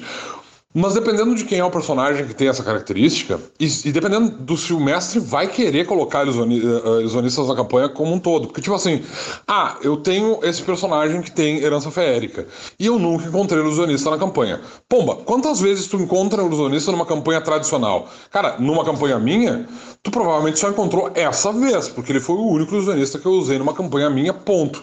Como eu disse, eu não sou bom com ilusionistas, então eu não uso eles. E eu tenho certeza absoluta que a maior parte dos mestres também não usa. Se tu pegar uh, uh, aventuras prontas, por exemplo, de praticamente qualquer sistema que tem ilusões, tu dificilmente vai encontrar PDMs ilusionistas. Ilusões são raras, elas não são comuns. Mesmo no Might Blade, é um caminho específico para conjuradores, ou seja, tu tem outros caminhos diferentes e tal, e as chances de tu encontrar ilusionista numa campanha, elas são realmente muito pequenas. Em geral, o mestre não vai pegar ilusionistas para sair vilões. E certamente não vai ter uma campanha que gira ao redor de, sei lá, um culto de ilusionistas que querem dominar o reino. Pensando assim, agora até pensei que podia fazer uma campanha relacionada a isso, mas enfim. Tipo, esse tipo de trama não acontece. Geralmente tu tem aquele PDM que faz ilusões. É, é um vilão na, na, na, campanha, ou talvez ele seja um, um, um, a secla de um grande vilão, sabe? Mas ilusões não são comuns. Então, o mestre pode definir que, tipo assim, ah, tem um cara com herança feérica, eu não quero me incomodar com relação a isso, eu não vou botar ilusões em nenhum ponto. Porque, tipo assim, o cara, tu não vai pegar a herança feérica especificamente por causa disso. Isso é uma ferramenta que pode ser interessante na campanha, mas não precisa necessariamente ser utilizado, porque, como eu disse, pode encontrar o ilusionista. E, e, a, e, e, o mestre, por outro lado, ele pode definir que ele quer que ilusões funcionem de uma maneira ou de outra. Então, eu tenho esse, essa maneira como eu usei ilusões na minha campanha, como eu descrevi, mas tu pode ter um mestre que chega assim e diz assim: olha, é, a ilusão que tu vê é de um nobre humano tá? Tu sabe que é uma ilusão, porque, tipo assim, as cores são completamente chapadas, ele não reflete muito bem a luz, ele não tem, ele não tem profundidade, tu vê que é uma ilusão, mas tu não consegue perceber o que, que tem embaixo dessa ilusão, uh, e, de fato, tu não sabe se é uma... Se é uma o mestre não precisa descrever isso, mas, tipo assim... Uh, tu não consegue perceber através da ilusão, tu só percebe que é uma ilusão. Então, tipo, aquilo ali é só uma ilusão que tá andando, interagindo com os personagens, ou é um personagem usando uh, disfarce ilusório. Por outro lado, tu pode ter um mestre que diga, olha, tu enxerga um humano nobre Uh, como uma forma meio translúcida, meio fantasmagórica, e por, por baixo disso tu enxerga ali um corpo uh, tu, tu, enxerga um, um humano, um, ou um Fira, enfim, ou, ou, ou um Aesir, e ele tem essas feições, assim, blá blá blá, ou se os jogadores já tiverem encontrado com aquele PDM, ele pode dizer, ah, é, é o fulano. Então, depende de como é que o mestre quer se aproximar da campanha com ilusionistas, tá? De maneira semelhante, tem o, o aspecto contrário, tipo assim, o jogador quer jogar com ilusionista, é interessante que o mestre e o jogador, e o jogador eles sentem e definam essas coisas. Uh, Porque o mestre pode ser muito filho da puta e ele pode colocar assim do tipo, cara, um em cada dois elfos que aparecerem na campanha vão ter herança feérica. Porque eu quero ver através da ilusão. Ele pode ser chinelão e fazer isso. Eu jamais faria algo assim. Eu nunca tive um, um jogador ilusionista numa mesa minha. Mas se eu tivesse, cara, eu nunca ia ter um personagem com herança feérica, um PDM com herança feérica. Porque, tipo assim, ia ser super divertido ver o cara sendo criativo e tal com todo mundo. Talvez, é provável que se isso acontecesse, se eu tivesse um ilusionista na campanha, e se os personagens, se esse ilusionista tornasse óbvio que, que ele é um ilusionista, se ele não fosse particularmente eficiente, se os, uh, uh, os, os, as forças do mal percebessem que ele é um ilusionista, é muito provável que o o grande vilão da campanha com o qual ele estivesse lidando, ou talvez vários dos vilões e tal, eles estivessem equipados com um, um, algum tipo de item mágico, com um encantamento da, uh, de, de uh, da classe sacerdote, que eu, que eu acho que é proteção mística, que simplesmente deixa imune à ilusão. Porque, tipo assim, se tu sabe que tem ilusionista, se tu sabe que tem como te prevenir de ilusões, aí eu não tenho um problema com o grande vilão ou os vilões importantes serem capazes de verem através da ilusão e não serem afetados por ela. Porque assim, ó, é legal tu ver Stormtroopers sendo enganados pelo truque mental do Obi-Wan Kenobi e esses droids não são os que vocês estão procurando, mas a ideia de que isso vai funcionar contra o Darth Vader, por exemplo, é, fica meio silly, é, é, fica meio boba, sabe? Do tipo, ah, eu vou enganar o, o, o grande vilão da campanha e tudo mais. Claro, tu pode estar procurando isso na campanha e isso pode funcionar.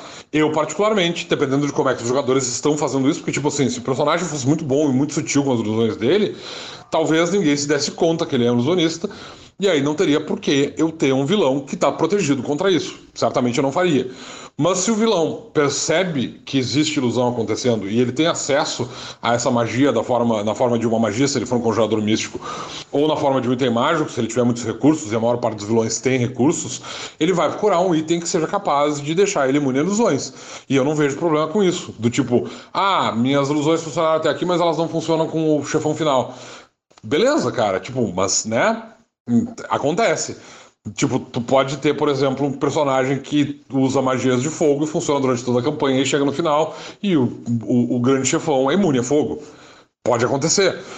E aí a maior parte do teu arsenal agora ficou uh, obsoleto. Então, depende de como é que o mestre e, e os jogadores vão utilizar a ferramenta da ilusão dentro das suas campanhas. Eu acabei de gravar 15 minutos de áudio, deveria ter guardado esse, esse material para um Midcast. Talvez a gente faça um Midcast com relação a isso, porque eu tenho certeza que o Luciano, por exemplo, tem uh, sugestões com relação a essa questão de ilusão, porque afinal de contas ele é um mágico, então ele certamente tem uma opinião sobre o assunto.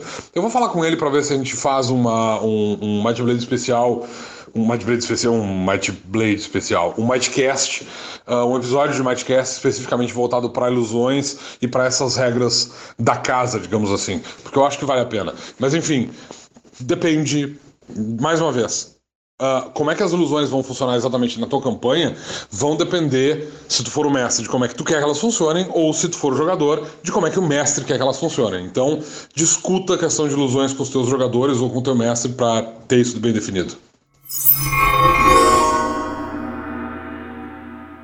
O nosso próximo tópico é interessante porque no próximo episódio, o episódio 38, se eu não me engano, a gente na Torre de Sarfion vai responder uma pergunta sobre isso, com o Domênico vai responder uma pergunta sobre isso, dizendo que esse é um tópico um pouco complexo que a gente não vai responder agora, que a gente vai deixar para responder quando tiver lançado o Maleficaram, que é um tópico, é uma pergunta sobre lixos, né? como eles surgiram, há quanto tempo eles surgiram, o quão antigo um lixo pode ser em Dracon.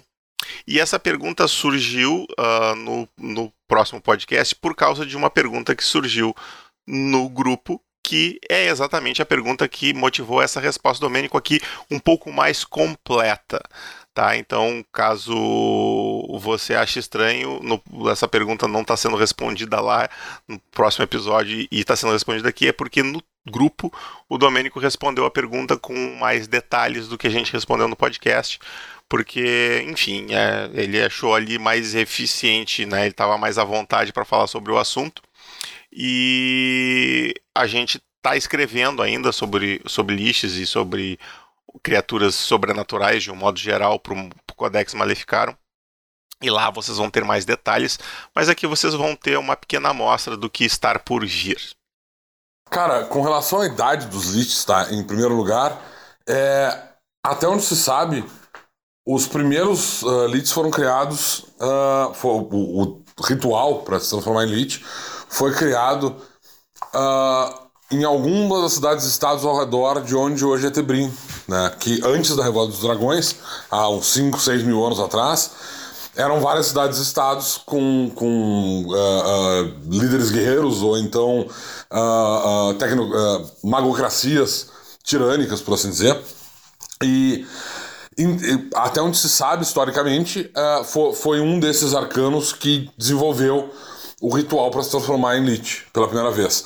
E esses, esse Lich teria ensinado aos seus pupilos uh, uh, o ritual então, a maior parte desses, desses uh, dos liches de Dracon especificamente, eles uh, se proliferaram com, com, grande, em grande quantidade nessa época uh, entre, entre 5 mil anos e 2 mil anos atrás. E na verdade o ritual de, de transformação elite ele se perdeu durante a Revoada dos Dragões e até onde se sabe, nos últimos 2 mil anos nunca não foram criados novos leads, não, não surgiram novos leads, porque teoricamente esse ritual foi perdido. Então, a maior parte dos leads que tu vai encontrar, eles são anteriores à Revolta dos Dragões, eles são muito antigos e são extremamente poderosos. Tá? Uh, agora, a relação dele, do, do, dos leads com o Sarfion, ela é muito tênue. Primeiro porque, assim, um, um, um uh, um conjurador para se transformar num lich, e a maior parte dos, dos liches são conjuradores, é, esses, uh, esses conjuradores, eles, uh, via de regra, não têm nenhuma ligação com busca necessariamente por conhecimento. Apesar do que o nosso amigo Merlin disse, que conhecimento é poder, é, a, a, aquisição de conhecimento ao longo de, uma, de, uma, de um estado de, de morte em vida, né? Se transformar morto em morto-vivo, é uma consequência de tu viver durante muito tempo, mas em geral não é o primeiro, o objetivo primário de alguém que se transforma num lich. É, via de regra, se o cara se transforma num lich, na verdade, ele está em busca de poder, porque o, o, ritual em si, ele literalmente uh, uh, imbui o, o, o com bastante poder direto e imediato. É, o personagem vai ficar literalmente mais forte, mais rápido, mais inteligente, mais sagaz, mais perspicaz e ele vai literalmente ganhar uma série de poderes. É, a maior parte dos Liches passou por esse ritual porque ele estava em busca de poder, não necessariamente de conhecimento. Como eu disse, conhecimento vai ser uma consequência do estado de morte-viva uh, de morte em vida, que vai fazer com que esse personagem viva muito e tenha chance de adquirir muito conhecimento. Mas, uh, em geral, inclusive, a maior parte dos liches ele é, é vem do, do, de um ramo arcano, digamos assim. É, são poucos uh, conjuradores místicos que vão passar pelo ritual de, de, de transformação em, em, em em Lich. E na verdade, poucos sacerdotes vão estar interessados em viver eh, muito tempo. Por vários motivos. O primeiro deles é o fato de que, particularmente no, no, no caso do, do, do uh, ritual para se transformar num, num Lich, até onde se sabe, ele é um ritual que envolve sacrifícios humanos, é, é contato com demônios. Então, isso exige que tu tenha uh, certos conhecimentos e, e, que tu pratique certos atos que talvez te afastem da tua divindade uh, como parte do ritual e pode ser que depois da tua, da tua uh, destruição final, no caso, né, se tu efetivamente se transformar no Lich, tu não vá se encontrar com a tua divindade, tu vá ser literalmente dragado pro inferno. Então, uh, para um, um druida, por exemplo, isso seria também. Uh, a ideia de se transformar no morto-vivo morto é, faz com que tu basicamente esteja saindo de dentro do ciclo natural, então também não faz sentido. E no caso dos, dos Dracomantes é muito próximo do que acontece com os sacerdotes, isso basicamente está te afastando da tua divindade. Então tem muito pouco, muito pouco conjurador místico que se transforma em morto-vivo. Eles são certamente o, o, o, as classes. Os conjuradores místicos em geral são as classes que têm menos inclinação para se transformarem em mortos-vivos. Uh, e de fato, assim, é, a maior parte dos personagens que tem algum tipo de, de relação com as divindades vai se manter afastado uh, da, da, da, chance de se transformar num, morto-vivo de qualquer espécie, justamente por esses motivos que eu citei. Tipo, tu provavelmente está te distanciando da tua divindade uh, à medida que tu te transforma em morto-vivo. É, de fato, o, o, o Hadorn é, o, Deus da Guerra, ele, ele tem uma. Uh, um do, os dogmas dele são literalmente uh, uh, contra os mortos-vivos, então eles tendem a caçar mortos-vivos. E a Ordem dos Caçadores Sobrenaturais ela é literalmente organizada ao redor dos tempos de Sarfion, que em geral também, além de caçar outras criaturas do tipo amaldiçoado e tal, eles também caçam literalmente mortos-vivos. Então não tem uma relação muito, muito estreita entre uh, os sacerdotes de Sarfion e. Ou, ou, qualquer sacerdote, na verdade, e mortos-vivos que não seja de antagonismo direto, assim e tal. É, por causa disso, a, a, própria ideia de que. Uh, os, os sacerdotes de, de Sarfion, ou Sarfion em, em, pessoa, ou em, em sua divina é, é, encarnação, sei lá como é que se coloca isso em termos uh, de, de, de, posicionamento do personagem, do, do da, da, criatura, mas enfim, o Sarfion uh, e seus sacerdotes, eles não vêm exatamente como uma corrupção, digamos assim, do, do, do desígnio de procurar conhecimento, porque, como eu falei, em geral, esse não é o objetivo condutor de, da maior parte dos mortos-vivos. Mortos-vivos, via de regra, se transformam porque eles estão em busca de poder, não porque eles estão necessariamente em busca de conhecimento. Nós tivemos várias discussões no nosso Might Pub. Para quem não sabe o que é o Might Pub, o Might Pub é o nosso nossa conversa, nosso encontro semanal com os apoiadores da Might Forge, né? Quem é nosso apoiador tem acesso a esse grupo no Telegram, no tem o grupo do Telegram, que é o grupo secreto, uh, e tem o grupo do Discord, que também é o nosso Might Pub, também é só para os apoiadores. Uh, a gente discutiu sobre essa visão como a, a sociedade enxerga os aventureiros, né? E Uh, alguém perguntou mais detalhes sobre isso, o Domenico comentou sobre isso, passando no, no pub, e ele foi inquirido sobre isso no grupo do Telegram, e, enfim, a próxima próximo comentário é justamente sobre esse ponto de vista, né? Como a sociedade encara os aventureiros, o que eles são para as pessoas comuns, né? Como eles são vistos pela maioria das pessoas, pelo menos. Cara, não é que eles sejam vistos como problema, mas eles são, eles são vistos com uma certa desconfiança pela população por várias razões. É... Em primeiro lugar, em geral, aventureiros são vistos como forasteiros, o que já gera uma certa desconfiança essencial. Na maior parte da população, não em toda a população. De novo, é, eu vou falar em termos gerais. É claro que isso não se aplica a todas as pessoas, mas se aplica a maior parte das pessoas. Não se aplica a todos os aventureiros, mas a maior parte dos aventureiros. Tá? Então, assim.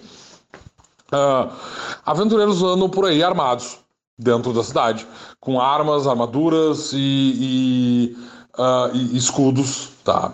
E eles não estão usando uniforme de guarda, eles não estão usando uniforme da, da, do exército, eles não estão usando uniforme de um. O, o, símbolo sagrado de uma entidade. Claro, tu pode ter um ou outro que está usando o uniforme de uma, de, de, uma ordem de paladinos, por exemplo, ou de uma, ou de uma ordem sacerdotal, mas via de regra Uh, vai ser um ou dois e tal, e a maior parte do, do, grupo de aventureiros, na verdade, não vai ser ligado a nenhuma organização, entre aspas, respeitável, tá? Esse é o primeiro ponto. Porque eles andam por aí armados, é, são forasteiros, armados, dentro da cidade, e que se sabe que eles basicamente ganham, ganham a vida resolvendo problemas de maneira violenta. E eles não têm superiores, eles não têm para quem responder. Tipo, se um guarda faz alguma besteira, tu vai reclamar com um, o chefe da guarda ou tu vai reclamar, talvez tu até conheça o guarda, sabe onde ele mora, porque tem, em geral as comunidades em, em Tebrim não são particularmente grandes. Então, tipo, Uh, os forasteiros não. Tipo, tá, beleza, ele pode estar numa, uma, numa estalagem.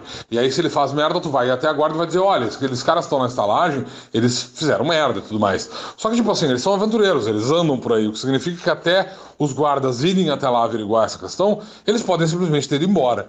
Né? Enquanto que um guarda uh, potencial, uh, teoricamente vai perder a vida inteira dele, vai perder o emprego, enfim. Então, por causa dessa, dessa questão dos, dos aventureiros eles não terem ligação com nenhuma estrutura da lei, em primeiro lugar, e, e em segundo lugar, eles serem uh, estarem armados e serem potencialmente uh, violentos, isso causa uma, uma como eu disse, uma certa desconfiança da população em geral. Eu costumo comparar aventureiros a motoqueiros, tá? Membros de clubes de moto, uh, motocicleta, porque é, isso é importante. Aventureiros eles costumam ser fáceis de enxergar, porque eles não estão vestidos como o resto da população. Assim como um motoqueiro, por exemplo. É, em geral, eles estão usando um colete ou uma, uma jaqueta com o escudo da, da, da, da do seu motoclube. Os aventureiros, via de regra, eles estão usando roupa de viagem, armas, armaduras, eles são fáceis de se distinguir na, na, na, multidão. E também, além disso, motoqueiros e aventureiros costumam andar em bandos. Então tu geralmente vai ter uns quatro ou cinco aventureiros reunidos, assim como geralmente quando tu encontra gente de, de motoclube, tu vai encontrar mais de um deles. Geralmente eles vão andar em grupos de dois, três, quatro, cinco, em alguns casos 10, 15, 20. Mas enfim, o fato é que é bastante fácil de identificar eles, particularmente quando eles estão andando juntos, eles chamam a atenção. Uh, em segundo lugar, uh, assim como acontece com, com motoqueiros, tá? existe um, um, certo preconceito da população com relação a eles. Tipo, motoqueiros têm um, um, em geral são vistos como, como criminosos em potencial pela população.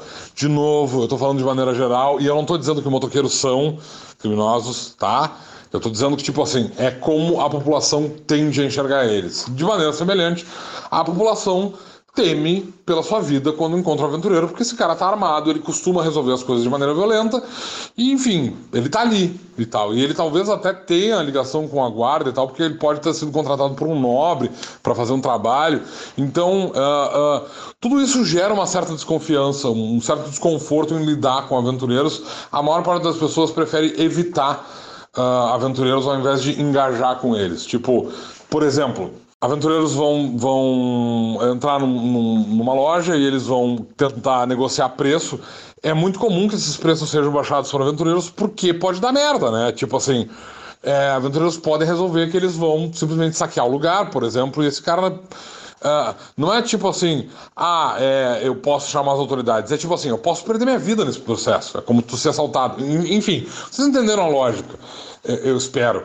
Tipo, é, existe um certo preconceito com relação aos aventureiros e existe sim ah, uma certa desconfiança por parte da população e por parte das autoridades, que, de novo, as autoridades enxergam os aventureiros da mesma maneira. Do tipo, eles não são ligados à guarda, eles vão lá, resolvem problemas e às vezes eles causam problemas dentro da cidade, eles arranjam confusão, eles arranjam briga, enfim.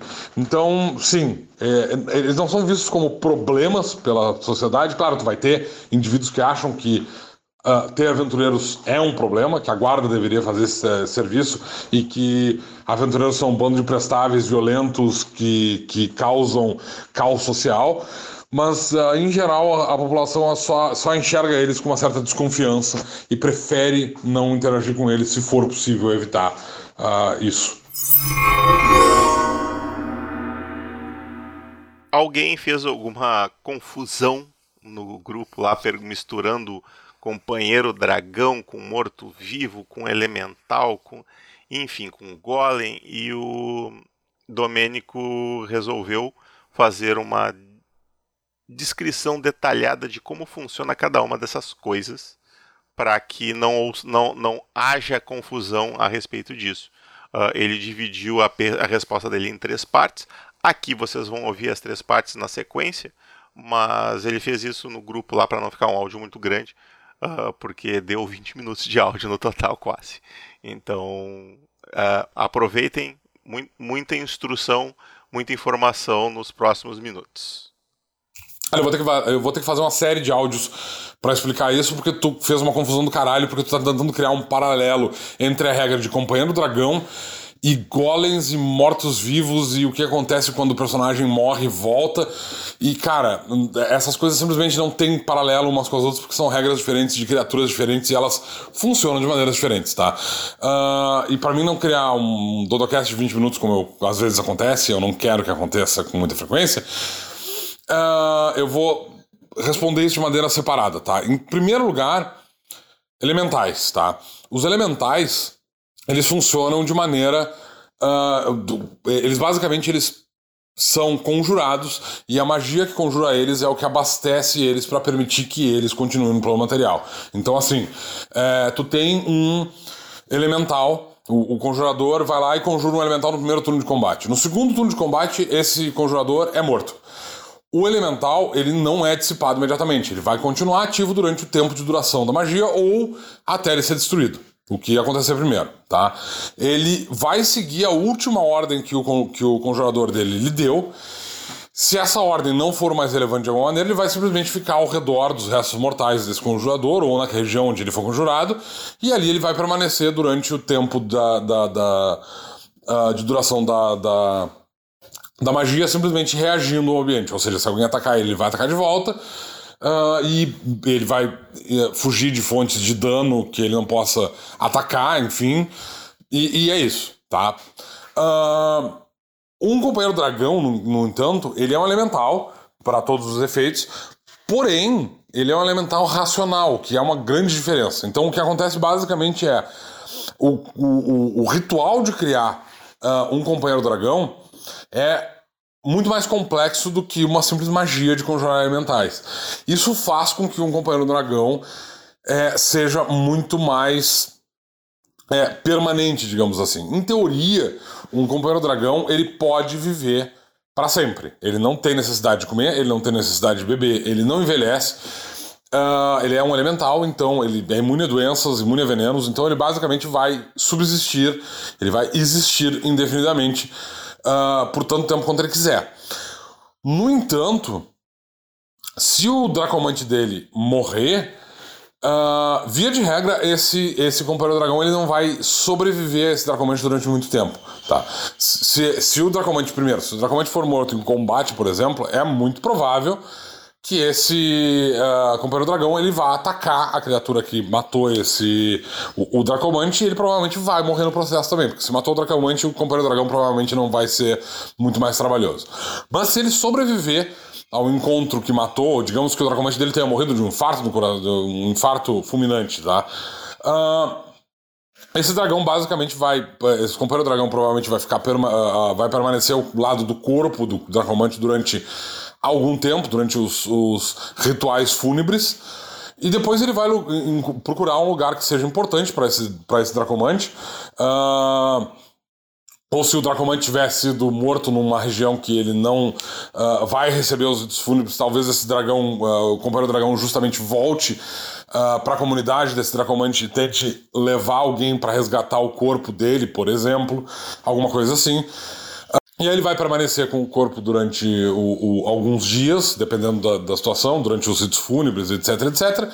E ele provavelmente vai encontrar algum lugar que seja importante para esse Dracomante, uh, ou, vai, ou, ou, a igreja, que ele, o templo da, da Aurora que ele frequentava, ou a casa desse Dracomante, ou um nexo dracônico uh, que, é, que ele estava estudando, ou ele vai procurar um dragão que seja importante para esse para esse Dracomante, um, um, mestre desse Dracomante e tal, e ele basicamente vai se dissipar nessa, nesse lugar que é de, de relevância Uh, porque basicamente ele foi conjurado para servir, para ser o companheiro dra dragão daquele Dracomante, e sem o Dracomante ali ele não vai sobreviver. Tá?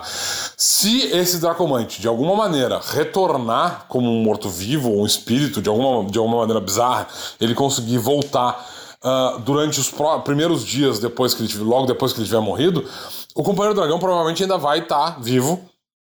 Ele vai reconhecer o Dracomante Uh, e ele vai continuar servindo esse Dracomante, tá? Uh, mas é muito difícil isso acontecer porque a maior parte do, do, dos efeitos que criam mortos-vivos e tal, claro, se tu tiver, por exemplo, um Dracomante, é que, é que de, de, novo, depende. Se o Dracomante, por exemplo, ele fez um ritual para virar um Lich, esse ritual ele dura, é, é, ele demora alguns dias para ser realizado e o Companheiro Dragão provavelmente ele está a par de que esse ritual vai acontecer, porque não tem por que o Dracomante simplesmente esconder do seu Companheiro Dragão, não, não, não, eu vou fazer uma surpresa, vou aparecer como um lit para ele. Ha! É, então, esse esse companheiro dragão ele sabe que o seu dracomante está retornando, não tem. É, é, é, ele pode ficar preocupado, mas ele não vai simplesmente se dissipar, porque ele sabe que o dracomante dele está, vai voltar eventualmente. Tá? Uh, um, um, no caso de outras maldições e tal, que possam criar um morto-vivo, como mumificação ou vampirismo e tal, uh, funciona basicamente da mesma maneira. Tipo, é, é, ele tá ali. É, é, é, é importante observar que, tipo assim, a, na maior parte do, do, dos casos em que uh, um morto-vivo, uma criatura morre, fica presa no plano material e volta na forma de um espírito especificamente, tipo um fantasma, enfim. Esse não é um processo rápido, esse é um processo que pode levar anos ou décadas em alguns casos. Certamente, quando esse. E, e, e o conjurador, quando ele volta, esse personagem, quando ele volta, ele está Uh, extremamente afetado. Ele, ele já tem problemas sérios com seus próprios sentimentos para ter ficado preso plano, plano material por algum motivo. Ele já tem um objetivo condutor muito bizarro, que vai fazer com que ele derrote a, ou, ou que ele, de certa maneira, uh, uh, negue a própria morte. Então, ele tem um, uma forma de pensar muito bizarra e ele provavelmente vai levar, vai passar, como eu disse, anos, talvez décadas, assombrando um lugar antes de virar um, um fantasma.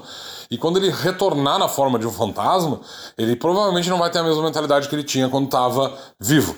E além disso, ele não pode uh, conjurar magias e coisas assim, então ele não vai poder conjurar de novo o seu uh, companheiro dracônico. Então, um dracomante fantasma não vai ter um, um, um companheiro dracônico ligado a ele. Eu, eu diria na maior parte das vezes, mas essa é um acontecimento tão raro que é tipo assim, não. Só não. Tu vai ter um fantasma de um Dracomante que vai funcionar como um outro fantasma qualquer. Uh, e ele certamente não vai ter um companheiro dragão ao redor dele. Certamente não um companheiro dragão fantasma, porque uh, uh, companheiros dragões são elementais eles não viram fantasmas. Golems já são um assunto um pouco mais complexo, porque assim, ó. O Golem ele tem um processo de criação que é bem específico. Ele envolve três passos diferentes que basicamente são construir o corpo do Golem, conseguir encantar uma pedra com uma magia específica para controlar, para dar vida e controle a esse go uh, golem, e aí uh, inserir essa pedra nesse corpo. Então, só quando tu termina esses três passos é que tu consegue criar um golem de fato. Bom, o que acontece é que a magia que tu está usando para criar esse golem, que está contida nessa pedra, ela é uma magia muito específica que está ligada ao conjurador em si. Ela vai dar controle do golem pro conjurador, tá? E aí, nesse caso, acontece com essa magia a mesma coisa acontece com todas as outras magias uh, uh, pessoais desse, desse conjurador. Que basicamente é: no momento que o conjurador morre, as magias que ele tem, elas permanecem. Então, tipo, esse cara criou um golem, uh, ou ele tem um item, um item de conjuração que tá, tem o selo pessoal dele, está sintonizado com ele. Esses itens eles continuam sintonizados com esse conjurador esse conjurador morreu, isso significa que essas magias não têm mais um conjurador aos quais elas estão sintonizadas. Mas isso não significa que elas estão. Uh, que essas magias se dissiparam. Isso significa basicamente que se tu, tu é um, um, um, conjurador, tu pega uma varinha que pertence a um, a um, a um feiticeiro e tu quer usar ela para conjurar magias, tu vai ter que primeiro dissipar o selo o, a runa arcana do, do, uh, uh, conjurador anterior e aí depois escrever a tua própria runa arcana em cima dessa varinha para ela ficar sintonizada contigo. Tá? Mesmo que esse conjurador já tenha morrido, esse é um passo que tem que ser feito. A mesma coisa acontece com relação a um golem. Para te conseguir fazer com que o golem fique sob teu controle, tu tem que remover a pedra que dá movimento ao golem. Tu não precisa reconstruir todo o corpo, mas tu tem que remover a pedra tu tem que dissipar a magia sobre essa pedra, tu tem que fazer uma nova magia de, de criação de golem sobre essa pedra e aí recolocá-la no lugar e agora ela está sob o controle do conjurador novo. o que, o, o que torna esse, esse, essa situação complexa é o fato de que quando um conjurador retorna dos mortos, tá? Quando ele volta como um morto-vivo, quando ele volta como um. Como ele, quando ele volta como um espírito, ou quando ele é, é, é, se torna uma criatura do tipo amaldiçoado, para todos os efeitos ele é uma criatura diferente. Ele não é mais o conjurador que ele era antes de morrer, ou antes de ser amaldiçoado. Então, assim, esse conjurador tem uma varinha. Aí ele é. ele, ele morre. Aí ele. Ou ele é vampirizado, para tornar as coisas mais simples, porque a vampirização dura. É, é, é um processo rápido. Ele agora é um morto-vivo. Ele não é mais o conjurador que ele era antes. Ele é uma outra criatura. Ele agora é um conjurador morto-vivo. Isso significa que os objetos que estavam sintonizados com ele não funcionam mais com ele, porque ele não é o conjurador que ele era. Ele é uma criatura diferente. Isso significa que ele vai ter que dissipar os selos de cada um dos itens que estivessem sintonizados com ele e resintonizar eles todos. Isso também se aplica a golems. Então tu vai ter que literalmente limpar as magias e aí tu vai ter que conjurar de novo essas magias sobre esses itens para poder utilizar essas magias novamente, tá? Isso obviamente vai se aplicar também no caso de um cara que volte uh, como um lit ou um cara que volte como um conjurador fantasma, enfim, não importa o método que tu, que tu, que tu use para voltar a, a, a, da, da morte, tu sempre vai ser considerado uma criatura nova. Claro, se o personagem for literalmente ressuscitado, ele volta como a mesma criatura. Só que isso não existe dentro do Might Blade, a gente não tem ressurreição. Então, o personagem sempre vai voltar numa forma diferente e por causa disso, é, ele sempre vai ser considerado uma criatura diferente ele vai ter que faz, fazer esse processo de limpar todas as suas conjurações e se sintonizar com tudo, incluindo seus construtos. Tá, aí mortos-vivos são uma, uma coisa. Tem, tem, regras muito mais específicas porque eles são criaturas muito mais complexas em termos de natureza. Eles, são, é, é, eles têm uma natureza muito peculiar porque, diferente de outras criaturas, é, de outros construtos ou criaturas conjuradas, um morto-vivo ele é essencialmente o resto, os restos mortais de uma criatura viva que morreu. Então ele é, uh, em princípio, uma uh, criatura do plano material, só que ela foi infundida com energia do plano espiritual para se tornar um morto-vivo. Tá? Existem dois tipos de mortos-vivos: os conjurados, que são aqueles que foram conjurados por um necromante usando o despertar dos mortos, e os mortos-vivos espontâneos, que acontecem quando um cadáver é, é reanimado numa área, num, num nexo necromântico. Tá?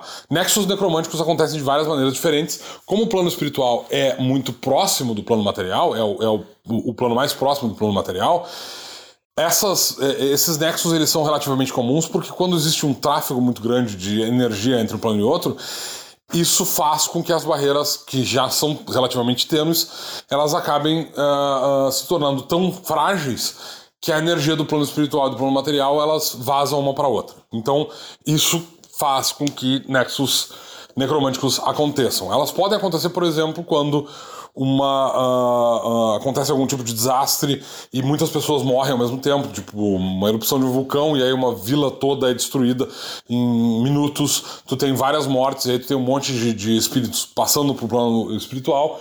Isso faz, uh, pode fazer com que aquela área se torne um nexo necromântico. De maneira semelhante, se tu tiver uma fortaleza, uma torre de um necromante que usa magia necromântica com muita frequência para levantar mortos-vivos, ou enfim, para criar crânios sentinelas, para fazer experimentos necromânticos de, de alguma espécie, isso tende a criar nexos necromânticos ali também, porque tu tem muita, de novo, muito tráfego do plano espiritual para o plano material. E essa região pode virar uma região de. de pode se tornar um nexo necromântico por causa disso. Tá. Muito bem. Aí tu tem dois tipos de mortos-vivos. Tem os mortos-vivos conjurados, que foram criados a partir de Despertar dos Mortos, e tu tem os mortos-vivos espontâneos, que foram criados porque eles estão dentro de um nexo de, uh, necromântico. Em alguns casos, não é muito comum, mas pode acontecer, tu tem um, um morto-vivo que é conjurado dentro de um. de uma. Uh, por, um por um necromante. E ele está dentro de um nexo uh, necromântico, ele pode se tornar um morto-vivo espontâneo. Tá? A diferença entre os dois, tá? o morto-vivo conjurado e o espontâneo, é que basicamente assim, o morto-vivo uh, conjurado, ele tem uma magia que faz com que ele continue ativo. Essa magia também faz com que o conjurador dessa criatura mantenha controle sobre ela.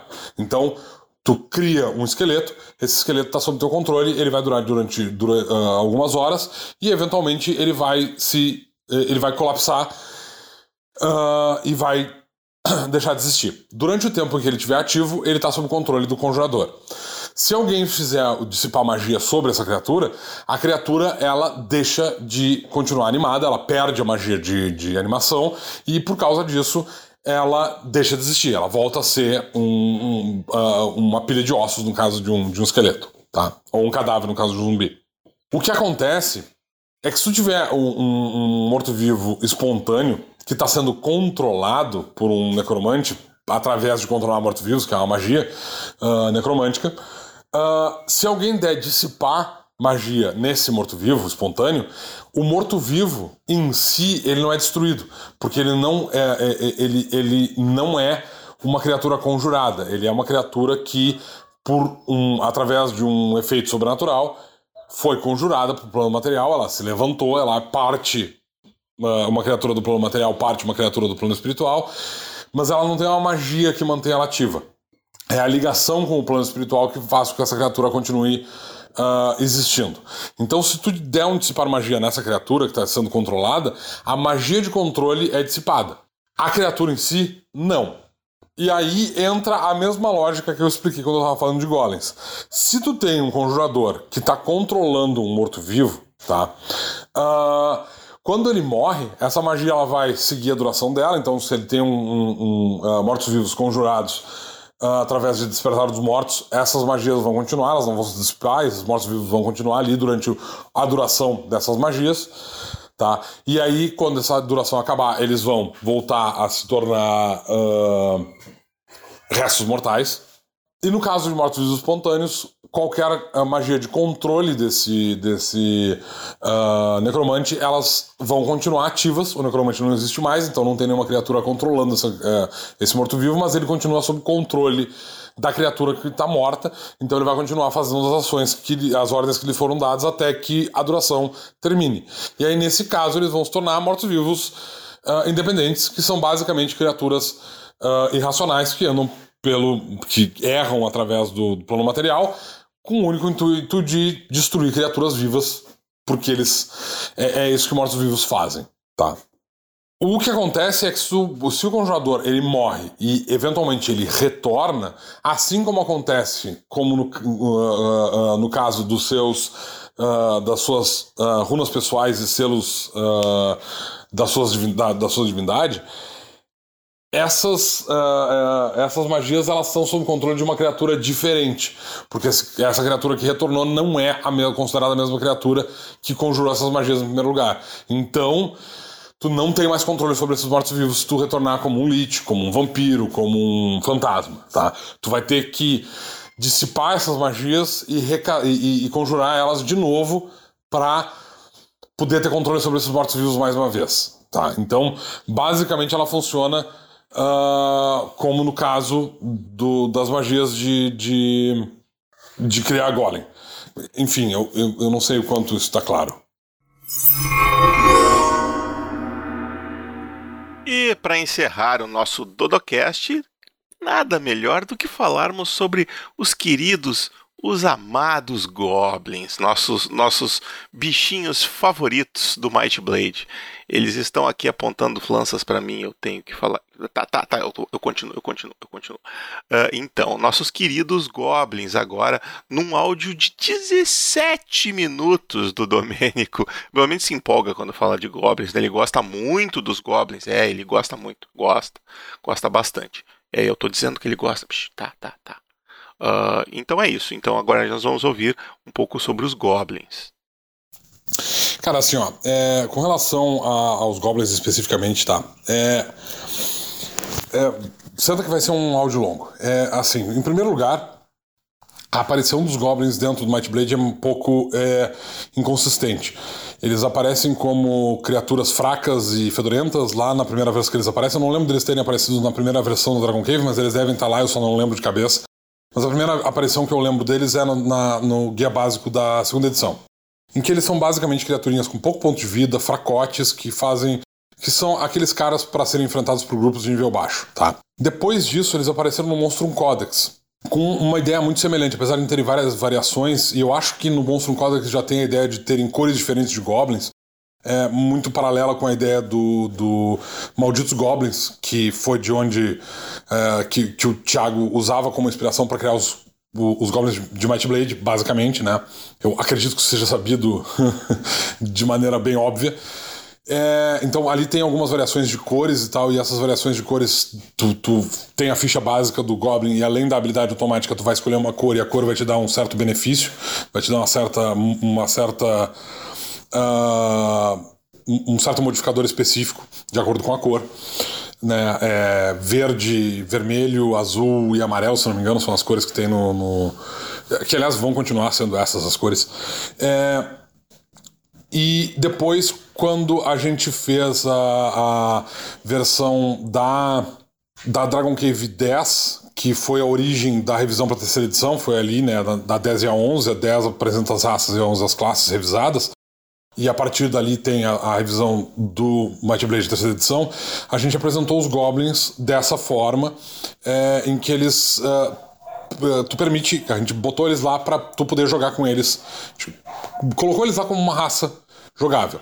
Apesar de que nessa versão eles ainda eram mais fracos, eles eram é, consideravelmente mais fracos do que as outras raças. Eles tinham menos pontos de vida, a habilidade automática deles fazia com que eles tinham, tivessem menos pontos de vida. É, apesar deles terem mais defesa, eles eram mais uh, fracos, né? Eles têm os mesmos modificadores de tamanho pequeno do, do, do Metadilho, com a diferença que a habilidade automática dele, além de tamanho pequeno, ainda dava um redutor de pontos de vida inicial. Então eles eram realmente fracos. E além disso, eles tinham menos pontos de atributo do que outras raças. Eles eram fracos, covardes, é, pouco inteligentes, eles eram só muito rápidos. E é isso que eles fazem. O que significa que eles são uma. Uh, eles oferecem muito pouca ameaça.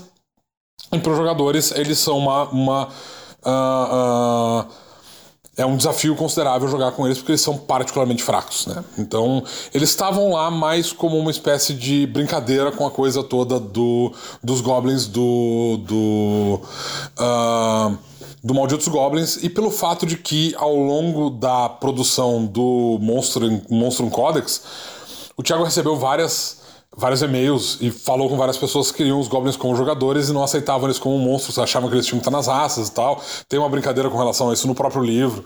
Enfim, então a gente fez isso como uma espécie de brincadeira, né, né de novo, com o, o, o que aconteceu no Monstro Codex, mas apresentando eles como uma raça uh, des, uh, desequilibrada pra. Ó, dá pra jogar. Tu vai querer jogar com eles? Boa sorte. É um desafio do caralho. Porque eles são muito fracos.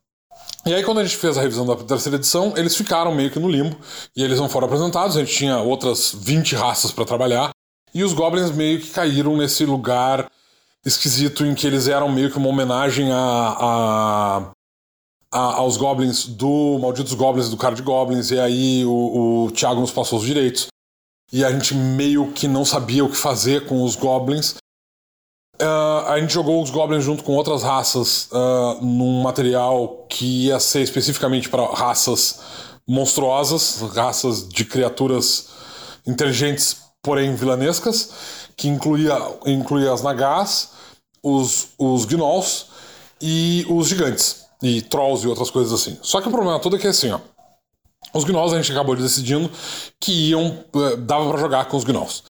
E a gente decidiu que a gente ia incluir as Nagar no Guia do Vilão uh, para campanhas vilanescas. Apesar de, de, teoricamente elas serem malignas, elas são as únicas criaturas inteligentes de Might Blade que são necessariamente malignas por causa da natureza infernal delas. Aí ficaram os goblins e os gigantes num livro e, tipo, os goblins a gente queria permitir que fossem raças jogáveis, uma raça jogável. Os gigantes, obviamente, não dá para fazer isso. Então a gente pegou os gigantes, colocou num outro livro e a gente ficou com os goblins ali isolados e a gente já tinha pensado em algumas variações para eles, porque a gente tinha pensado, cara, tem várias espécies de goblinoides, em primeiro lugar, né? Tem alguns jogos, inclusive o Warhammer brinca com essa ideia de Green Skin, que é tipo as raças de, de pele verde, tipo, que nesses cenários Goblins e Orcs são, são uh, aparentados e tal. É, a gente queria ter uma, uma uh, digamos assim, uma pletora de raças de Goblins pra gente ter, pra fazer a caixa de Creon com alguma coisa. Goblins pareciam adequados porque eles têm uma vida curta eles, uh, se a gente usar o, o Malditos Goblins e o Card Goblins como inspiração, eles são dados a terem mutações e, e, e versões alternativas. Então a gente pensou, cara, vamos, vamos usar isso. E a gente adicionou, já tinha adicionado algumas variações pro, pro, Goblins, que a gente já sabia que queria fazer. É, uma delas era o Hobgoblin, porque o Hobgoblin não tinha sido apresentado, não, não apareceu no Might Blade até hoje. E é uma raça que eu acho divertida. Uma outra raça que já tinha aparecido uma variação do Goblin era o Arachnogoblin, que apareceu na Dragon Cave 8 ou 9 da segunda edição, não lembro agora de cabeça, que tem uma. uma nessa Dragon Cave especificamente tem uma lista de criaturas humanoides misturadas com insetos, que são experimentos de uma criatura extraplanar, enfim. Essa ideia não foi pra frente. Mas o Arachnogoblin apareceu ali porque o Arachnogoblin é uma criatura que é uma carta de Card Goblins. Então a gente fez essa homenagem especificamente para aquela carta e a gente pensou, cara, vamos transformar isso numa variação oficial do Might Blade. Então a gente trouxe uh, o Arachnogoblin pro, pro Might Blade. E como eu disse, tem o Hobgoblin que eu queria bastante ter o Hobgoblin no jogo, porque é uma criatura uh, uh, da mitologia. Tem outras variações, eu não vou entrar em detalhes. Eu, eu lembro, além do Goblin comum, eu sei que tem pelo menos sete variações no livro, tá? Então é um monte de tipo de Goblin diferente. E o detalhe sobre isso é o, é o seguinte: tu vai ter o Goblin comum, que vai ser muito similar àquele Goblin que está apresentado na Dragon Cave 10 lá atrás, tá? Ele vai ser pequeno, fraco, fedorento e burro, tá? Ele vai ter menos ponto de vida do que o padrão para um personagem do mesmo nível. Ele vai ter menos pontos de atributo. Uh, e ele vai ser basicamente uma criatura de uh, marginal em termos de cultura. Eu, eu já entro em detalhes sobre isso, mas enfim. E aí a gente vai ter as variações. Essas variações vão ser basicamente mutações que acontecem e os goblins são dados a essas mutações. Então tu tem algumas mutações bem bizarras. Vai ter uma, tu vai ter uma lista de mutações que podem acontecer em qualquer goblin. Né, que são coisas que aparecem lá no Malditos Goblins, tipo, tu tem um olho extra, ou tu tem um braço extra, ou tu tem uma, uma cauda. Enfim, tu vai ter uma série de variações raciais especificamente para isso, mas tu tem algumas mutações específicas que podem ocorrer e que ocorrem consistentemente em alguns casos. E uh, algumas vezes essas mutações elas trazem vantagens para um determinado Goblin que permite que ele passe essa mutação adiante.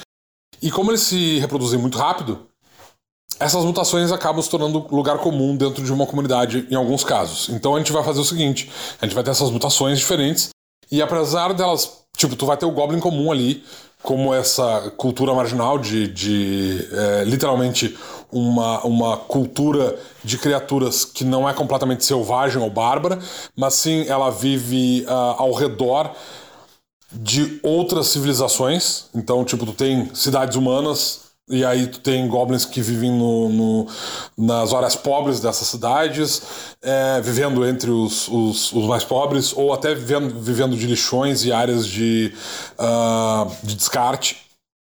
É, ou, ou, em regiões que não tem com pouca lei, principalmente, por exemplo, perto da fronteira com Arcânia, em que tu tem uh, cidades literalmente inundadas de mendigos e os goblins vão ser comuns nessas regiões.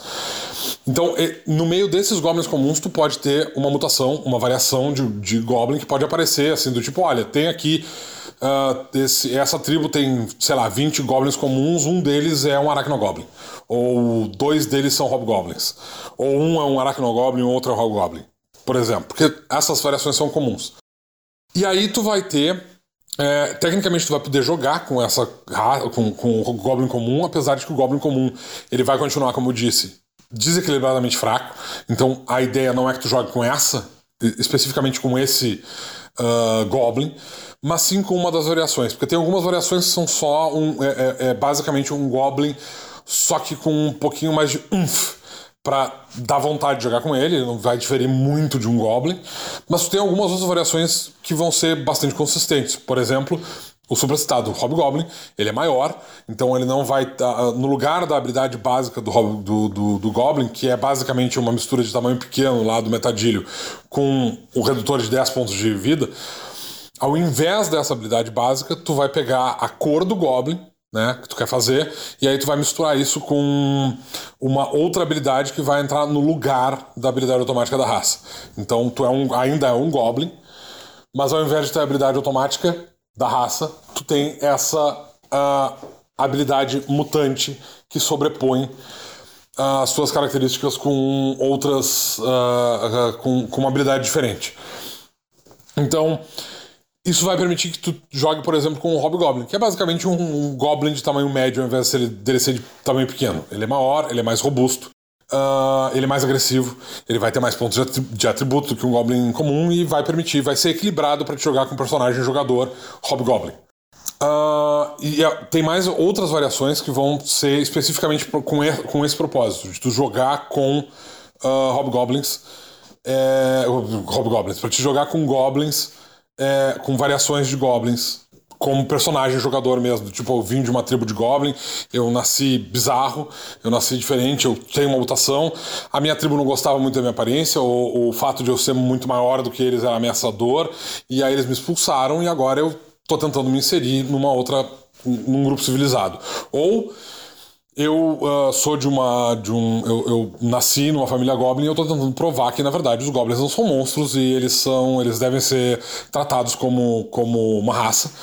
Ou tu pode dizer, tipo assim, ah, eu sou um Goblin, eu tenho 12 irmãos, é, quatro filhos e a minha esposa tá em casa e eu resolvi que eu vou sair pelo mundo porque eu tenho pouca coisa, não, não, não gosto muito da minha, da minha mulher, meus filhos são chatos, os meus irmãos ficam me incomodando e eu resolvi virar aventureiro. Ou qualquer outro motivo. Basicamente vai permitir que tu jogue como personagens goblinoides. E, e a ideia de tu ter essa pletora de, de, de variações permite outras coisas interessantes também, que, que eu gosto de ter no Might Blade que a gente não tem muito bem. Porque assim, ó, se tu tem uma campanha passada em Tebrim, por exemplo, a chance de que tu vai enfrentar, por exemplo, tribos de orc bárbaras são muito pequenas, porque eles não existem em Tebrim.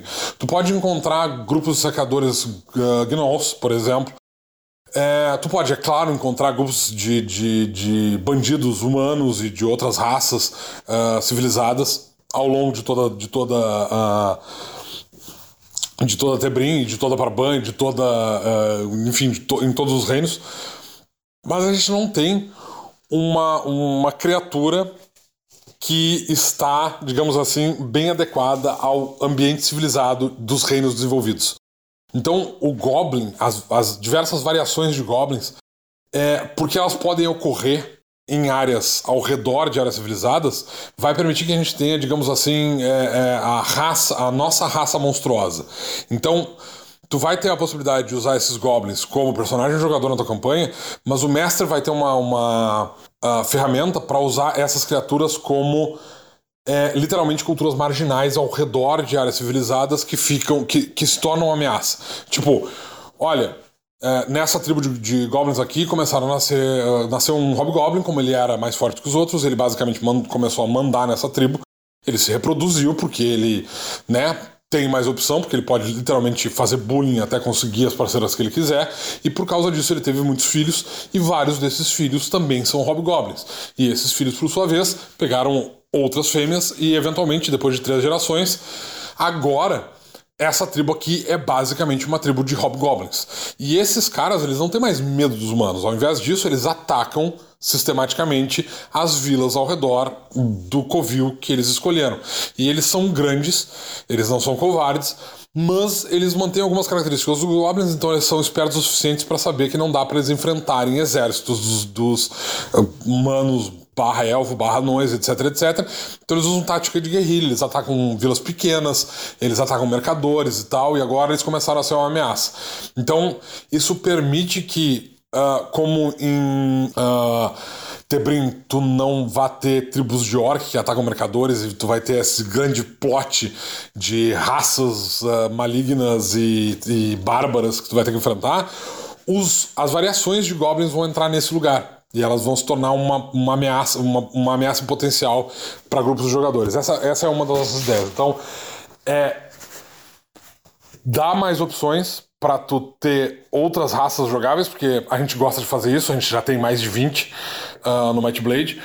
E além disso, é criar mais oportunidades para o mestre ter antagonistas interessantes e diversificados para ele poder usar contra os grupos de jogadores. Então, uh, sim, os goblins eles vão aparecer num livro próprio, eles vão ter um livro só para eles, em que vão apresentar todas as variações. A gente vai falar sobre a cultura de grupos do tipo, olha, o que acontece quando um grupo de, de goblins é dominado por uma mutação de Arachnogoblins, por exemplo? O que acontece com esse grupo?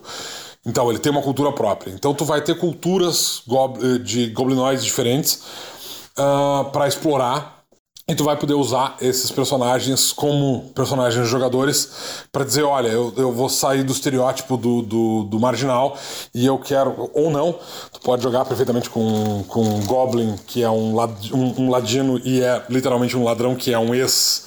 Uh, uma campanha de vilões também, enfim. A gente vai dar opções para os jogadores se divertirem com goblins e para os mestres terem ferramentas uh, ah, para usar contra os jogadores também. E é isso, pessoal. Terminamos aqui o nosso segundo Dodocast. Espero que vocês tenham entendido por que eu chamei esse Dodocast de Os Caras. Não pude, não pude deixar de fazer a piada, né? Eu, particularmente, me diverti muito editando esse episódio. Tenho certeza que vocês também se divertiram muito ouvindo. E ficamos por aqui. E eu já vou deixar um aviso Uh, no próximo episódio é o nosso penúltimo episódio do ano. E para o último episódio do ano, nós temos uma surpresinha muito legal, muito legal que está vindo aí. Segura a ansiedade, não é, não é lançamento. Mas vai ser um episódio muito, muito especial. Episódiozinho especial de, de final de ano aí para vocês. Então vamos ficar por aqui. Como eu sempre digo, eu e o Domênico somos os portadores da Might Blade, mas nós carregamos ela para vocês.